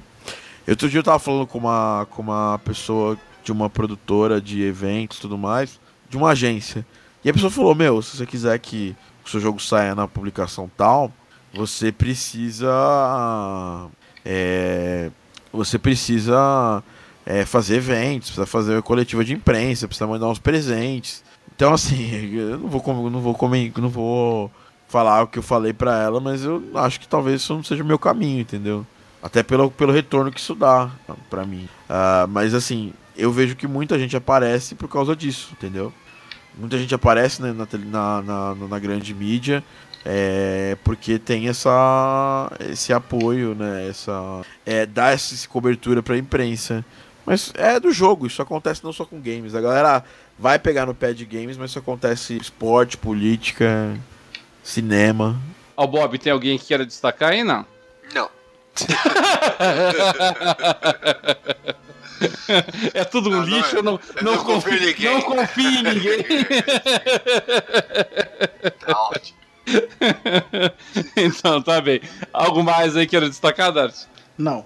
Legal, então. Gente, nós já estamos aí bem avançados no nosso programa. Pro pessoal que às vezes reclama, é, às vezes a gente fica preocupado que o nosso programa é muito longo, mas o pessoal que enfrenta os trânsitos da grande cidade aí, que geralmente são a maior parte dos nossos ouvintes, volta e meia reclamam que os nossos programas são curtos demais. Significa que o trânsito anda uma desgraça, realmente, né? Sim. Porque não tá vencendo. Mas hoje vamos dar uma. Demos uma longa colaboração para isso. Daí. Gente, o, o Jogando Papo vai ficando por aqui.